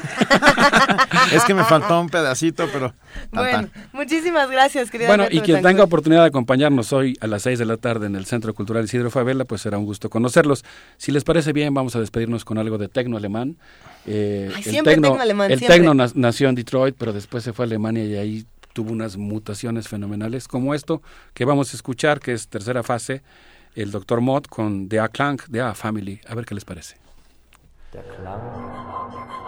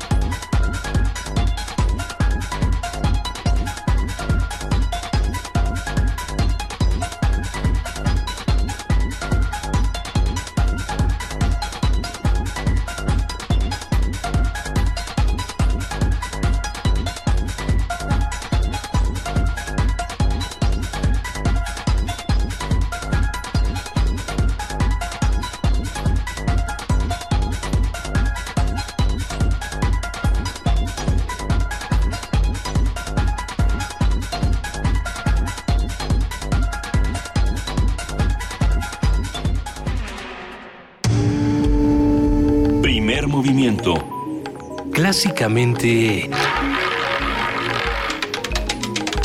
Reflexivo. 9.42 de la mañana. Recuerdan que les habíamos dicho que teníamos 15 libros de Goñi, pues no, solo tenemos 10 porque Vania Nuche ya subió a Twitter y ya contestaron los, los tuiteros, gracias a ellos, pero... A ver, pues ya se fueron los primeros 5 de Twitter. Tenemos 5 para Facebook. Ah, ya todos, se fueron todos, también los de teléfono. Ya no tenemos libros. O sea, Vania no nos dijo, Vania lo hizo. Ok. Pero entonces ya, tienen sus libros. Venga, ya Eso no tenemos bueno. libros, pero, pero, pero tendremos próximamente. Yo, yo, yo me comprometo. Pero tenemos invitaciones que hacerles para que asistan a eventos con nosotros. Por un lado, los invitamos a que fueran a ver a Ricardo III, ahí en el Centro Cultural del Bosque, hace rato. Y acá tenemos otra Y invitación, bueno, querido Benito. también está hoy lo de Casa Frisac, Sí. esto que, que hemos anunciado del, del foro de, De la Simón Brigada Bolívar para del Che. la- Ajá. Eh, está la presentación del libro que nos acaba de comentar de Alberto Betancourt. Y hoy a las 8 de la noche en el Museo ah, León Trotsky, en el auditorio del Museo León Trotsky, se presenta Viena 19, obra de teatro en tres actos, para que cuenta la historia de Trotsky en México y su asesinato. Asiste para ser testigo de la memoria histórica de un capítulo que se vivió en México cuando solo un cobarde y alevoso asesinato pudo silenciar la voz y la pluma de un gran revolucionario. Viene 19, hoy entrada libre en el Museo León Trotsky, eh, Avenida Río Churubusco 410. Y hemos estado hablando de, del asesino de Trotsky, de Ramón Mercader. Llevamos algunos días aquí entre nosotros porque nos mandaron nuestros amigos de Random House Ajá. un libro que se llama El asesino obediente, Ramón Mercader y la muerte de Trotsky de John P. Davidson, John P. Davidson. eh, que es una novela sobre, sobre Ramón Mercader y sobre todo lo que estuvo tejido alrededor del asesinato de Trotsky. Y bueno, pues tendremos tendremos un ejemplar que vamos a regalar, que pueden pasar por él a partir del lunes para que yo lo termine de leer, por favor. Prometo no marcarlo, no no este no llenarlo de café, no hacer nada, lo voy a abrir poquito. Al revés, los libros están hechos para eso. Sí, pero no los que regalas. Ok, Bueno, ¿cómo ahora lo vamos a Vamos a regalar? regalar un libro manchado de café a partir del lunes. Pero un ¿cómo lo libro damos? preleído. Al primero que por teléfono nos llame al 55 36 43 39 y nos diga el otro nombre, de, bueno, uno de los nombres de Ramón Mercader, porque tenía muchos Tenía nombres. muchos nombres. Pero había uno en francés ah, con el cual se así- hacía, se, se daba a Iba conocer. Iba por la vida con ese otro nombre. Ah, al primero que nos llame y que nos diga el nombre, el otro nombre de Ramón Mercader, asesino de León Trotsky, Ahí está. Se lleva el libro. Y hay a que partir ir a ver lunes. Viena. ¿ya Viene a llegaron a 19, Viena 19? hoy a las 8 de la noche, ya lo contamos. Ya lo hoy a las 8 de la noche en Avenida Río Churubusco 410 en el auditorio del Museo León Trotsky. Vamos a subir el cartel a redes. Lo que todavía no les hemos contado es que ya se encuentra en la línea eh, Luis de la Barrera No, Solórzano, vamos. con quien vamos a hablar en un momento más. Búscanos en redes sociales, en Facebook como Primer Movimiento UNAM y en Twitter como P Movimiento o escríbenos un correo a primermovimientounam@gmail.com. Hagamos comunidad. Son las 9 de la mañana con 46 minutos y tenemos en la línea a nuestro compañero Jorge Díaz que nos va a hacer un enlace en vivo en este momento desde el Consejo Universitario. Jorge. ¿Cómo estás, Benito? Muy buenos días, saludos para todos. Nos encontramos en la antigua Escuela de Medicina de la UNAM, donde hace unos minutos inició el Consejo Universitario, la segunda sesión de este año. Aquí se encuentran los consejeros estudiantes, académicos, profesores eméritos, investigadores, directores de facultades, entre otros representantes de los sectores de la universidad. Eh, para mayor eh, precisión, son 241 nuevos consejeros los que hoy ya tomaron protesta. Previo al comienzo de la sesión platicamos con el rector Enrique Graue, quien nos habló sobre el presupuesto para la, UNAM y la intención de solicitar un incremento para el mismo. Escuchemos. Mire, hay más de 5 millones de estudiantes hoy en día en la- en estudiando educación superior en el país. Con el crecimiento de la matrícula en la educación media superior, dentro de 5 años estarán, estarán solicitando alrededor de 6 millones 200 mil estudiantes. Es decir, va a haber siguiendo las inercias normales que tienen, que pueden aumentar ¿eh? la demanda. Si usted lleva eso y lo lleva a la educación superior al presupuesto, el presupuesto de educación superior no puede dejar de crecer, porque no vamos a poder dar respuesta a la demanda de educación superior. La diferencia es casi de un 20% en la matrícula, a lo largo de cinco años. Entonces debiésemos estar viendo un aumento presupuestal del 4 o 5% anual. El Pleno del Consejo aprobará, entre otras cosas, otorgar el grado de profesor emérito al doctor Raúl Carrancay Rivas en la Facultad de Derecho, a la doctora María del Pilar Compani, Compani propuesta por el Consejo Técnico de Humanidades, y a la doctora Guadalupe Judith Márquez Guzmán de la Facultad de Ciencias, todos ellos por su trayectoria académica en la UNAM. El otro punto que resalta Benito es la creación de especializaciones en odontología pediátrica, endodoncia, rehabilitación bucal e implantología, ortodoncia y periodoncia e implantología oral, todos en la unidad León de la Facultad de Estudios Superiores de la UNAM. Seguimos pendientes de lo que pueda suceder aquí en este consejo y por supuesto, Benito, seguiremos informando. Muchísimas gracias, Jorge Díaz. Todo lo que sepamos sobre el Consejo Universitario será, por supuesto, bienvenido. Gracias, gracias por estar ahí, por este enlace. Gracias, Benito, a ti. Primer movimiento. Clásicamente... Incluyente. Y como anticipábamos, vamos a hablar esta mañana con el doctor Luis de la Barreda Solórzano. Él es director del Programa Universitario de Derechos Humanos. Querido Luis de la Barreda, ¿cómo estás? Buenos días. Queridos amigos, buenos días. Auditorio de Radio UNAM, muy buenos días. Buen día. La ablación genital femenina, mutilación del clítoris, de los labios mayores o de los labios menores o de todo a la vez, es una antigua práctica ritual cuyo origen se pierde en la oscuridad del túnel de los tiempos. La procedencia es incierta. Algunas versiones indican que se inició en el antiguo Egipto. Se dice que algunas momias egipcias presentan signos que lo demuestran. Y de allí se extendió al resto del continente africano y al Oriente Medio. Aunque se localiza principalmente en el área centroafricana, se observa también en naciones de Asia y Oceanía e incluso en poblaciones indígenas de Colombia, Ecuador y Perú. Casi en todos los países está prohibida, pero pervive como tradición cultural muy arraigada. Suelen realizarla ancianas designadas para hacerlo o parteras tradicionales. También curanderos, barberos, miembros de sociedades secretas, herboristas y parientes de la mujer. Se utilizan cuchillos, tijeras, bisturíes, trozos de cristal o navajas. En muchos casos no se suministran analgésicos ni antisépticos. La Organización Mundial de la Salud calcula que unos 40 millones de mujeres han sido objeto de ablación genital, la mayoría de las veces antes de la pubertad. Miles han muerto. Amnistía Internacional ha descrito el procedimiento. Se sienta a la niña desnuda en un taburete, inmovilizada por tres mujeres. Una le rodea el pecho con los brazos. Las otras la obligan a mantener los muslos separados. La anciana toma la navaja y extirpa el clítoris.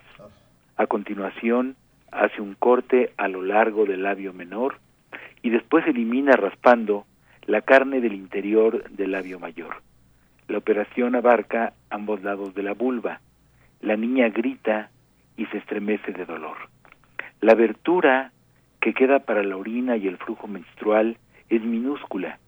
Después, la anciana aplica una pasta y une los labios mayores con espinas de acacia que perforan un labio y se clavan en el otro.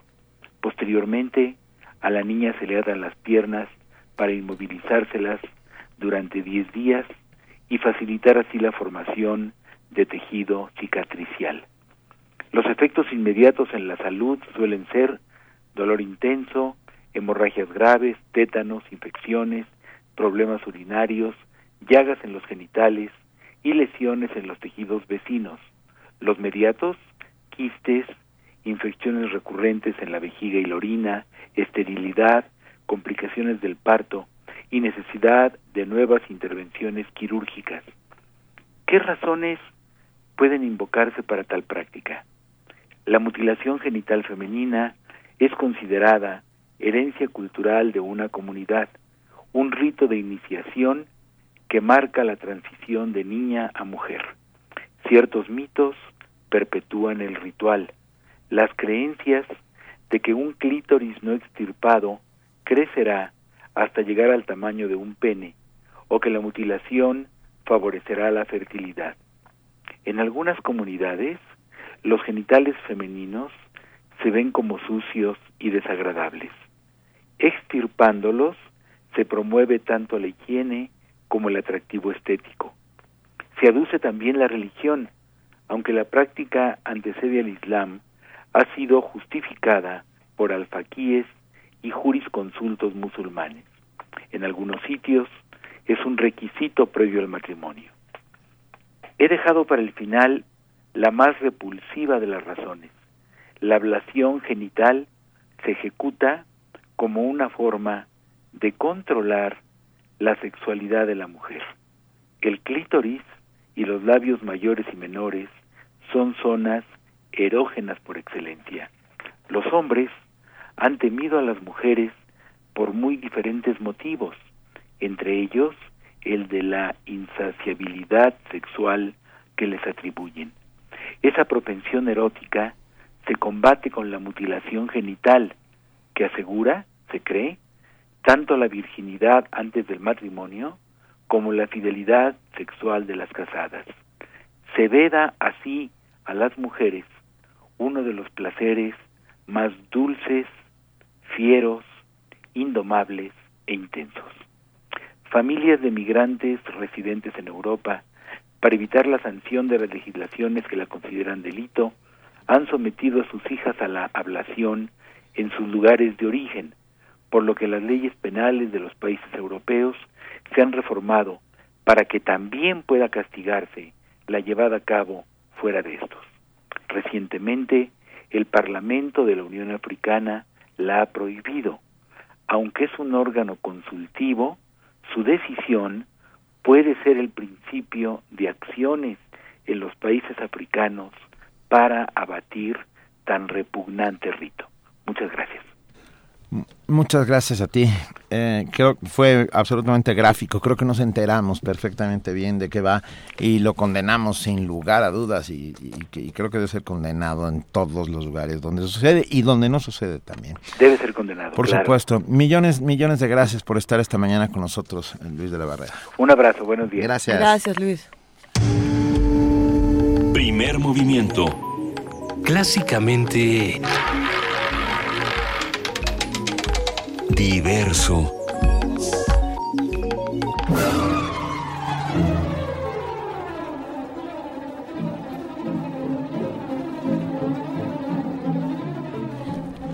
Nueve de la mañana, 55 minutos. Y este, este sonido es solamente. Uh, ¿Es un abejorro? Dante paso a, a nuestra queridísima regaladora de libros. Ah, porque, el abejorro vestido de resistencia modulada. Ah. Sí, bueno, pero, no diga. pero en el fondo de su corazón, no, en su corazón. Este, aquí está Vania Noche, querida Vania Noche. Hola, muy buen día a todos. Es que trae una camiseta de resistencia modulada, pero hay que decir que es programa hermano, que somos... Y además... Que, nos queremos. nosotros también queremos una. sí, porque ella tiene, más bien, porque ella tiene una camiseta de resistencia modulada y nosotros no. Sí. Aquí va a haber un así problema. Así es la vida, así es la vida, Vania. Gobiernense. ¿Qué va a pasar hoy en Radio UNAM? Muy buenos días, hoy en Radio UNAM a través del 96.1 de FM. Escuchen Prisma RU a la una de la tarde. Recuerden que ahora son dos horas de noticiario, no se lo pierdan. A las 4 de la tarde, Miocardio, la génesis del sonido. Y a partir de esta semana vuelven los conciertos en vivo a Resistencia Modulada, todos los jueves desde la sala Julián Carrillo en punto de las 9 de la noche.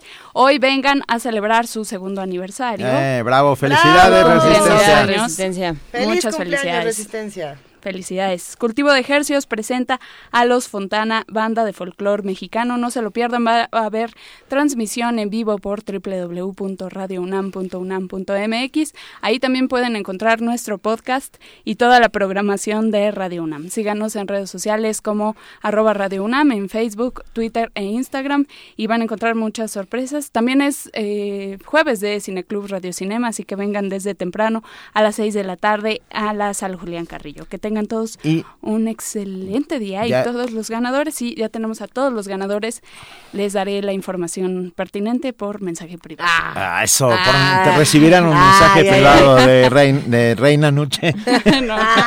Su misión si deciden aceptarla. Gracias, pero, escuchen, podrán recogerlos a partir de lunes porque no nos han llegado a nosotros. Exactamente. Eh, de todos modos, eh, modos, perdón, les daré la información a partir de que ya tengamos los libros aquí en la emisora para que no se den su vuelta en vano. Que Gracias, Vania. muy bien. Gracias, Vania Nuche. Quedan dos minutos. Mañana, ¿qué va a suceder? Mañana es viernes. Mañana es, viernes. Vamos a hablar del y el festival. lo sabe. Vamos a hablar de Yemen, Luisa Iglesias. No, bueno. es un ah, tema les dije, les dije que, Yemen. hay que hablar de Yemen y de Puerto Vallarta, pero les bueno. dije que Yemen y les dije que Puerto Vallarta. Pero bueno, también vamos a hablar, vamos a hablar de México en las Olimpiadas, qué pasó, qué no pasó, qué, qué habría, qué cabía esperar y, hasta dónde llega, y el Festival Macabro. Eh, Ay. Vamos a hablar. Bueno. ¿Sí vamos a hablar del macabro? ¿Viste? Vamos les a hablar dije. del Festival Cine Macabro. Les También dije que el macabro, nadie me hace caso, les dije que el macabro. Pásense por aquí que va a estar bueno. ¡Qué alegría! Mañana estaremos con ustedes tres horas de 7 a 10 de la mañana como todos los días de lunes a viernes en el 96.1 de FM. Ay, yo en el algo 860 de... Sí, se está escuchando. Taboga Band Fiesta. Ah, yo sí tengo toda la información. Ah, pues qué bonito. Pues me parece un acto de cinismo. que, Gracias que nosotros a todos. dos como esquizofrénicos diciendo se está escuchando cosas algo. en mi cabeza. Gracias a todos los que hacen uh, este programa, todo el equipo de producción, información, redes sociales, ingenieros en cabina y demás. Sobre todo gracias a los que nos escuchan y a los que hacen comunidad con nosotros en redes sociales, en el teléfono que siempre nos llaman, nos escriben y nos comentan. Ya nos vamos, Benito. Gracias, Juan Inés de esa. Gracias, Gracias eh, Luisa Gracias, Iglesias. Gracias, querido Benito Taibo. Esto fue Primer Movimiento. El mundo desde la universidad.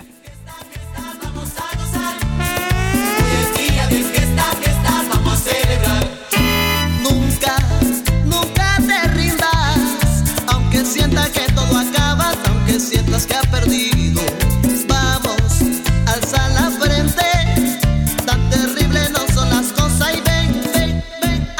Ábranos, ahí estamos. Esta cumba ya va para Resistencia Modulada. Feliz segundo aniversario. Gracias por todo. Gracias, Resistencia. Yo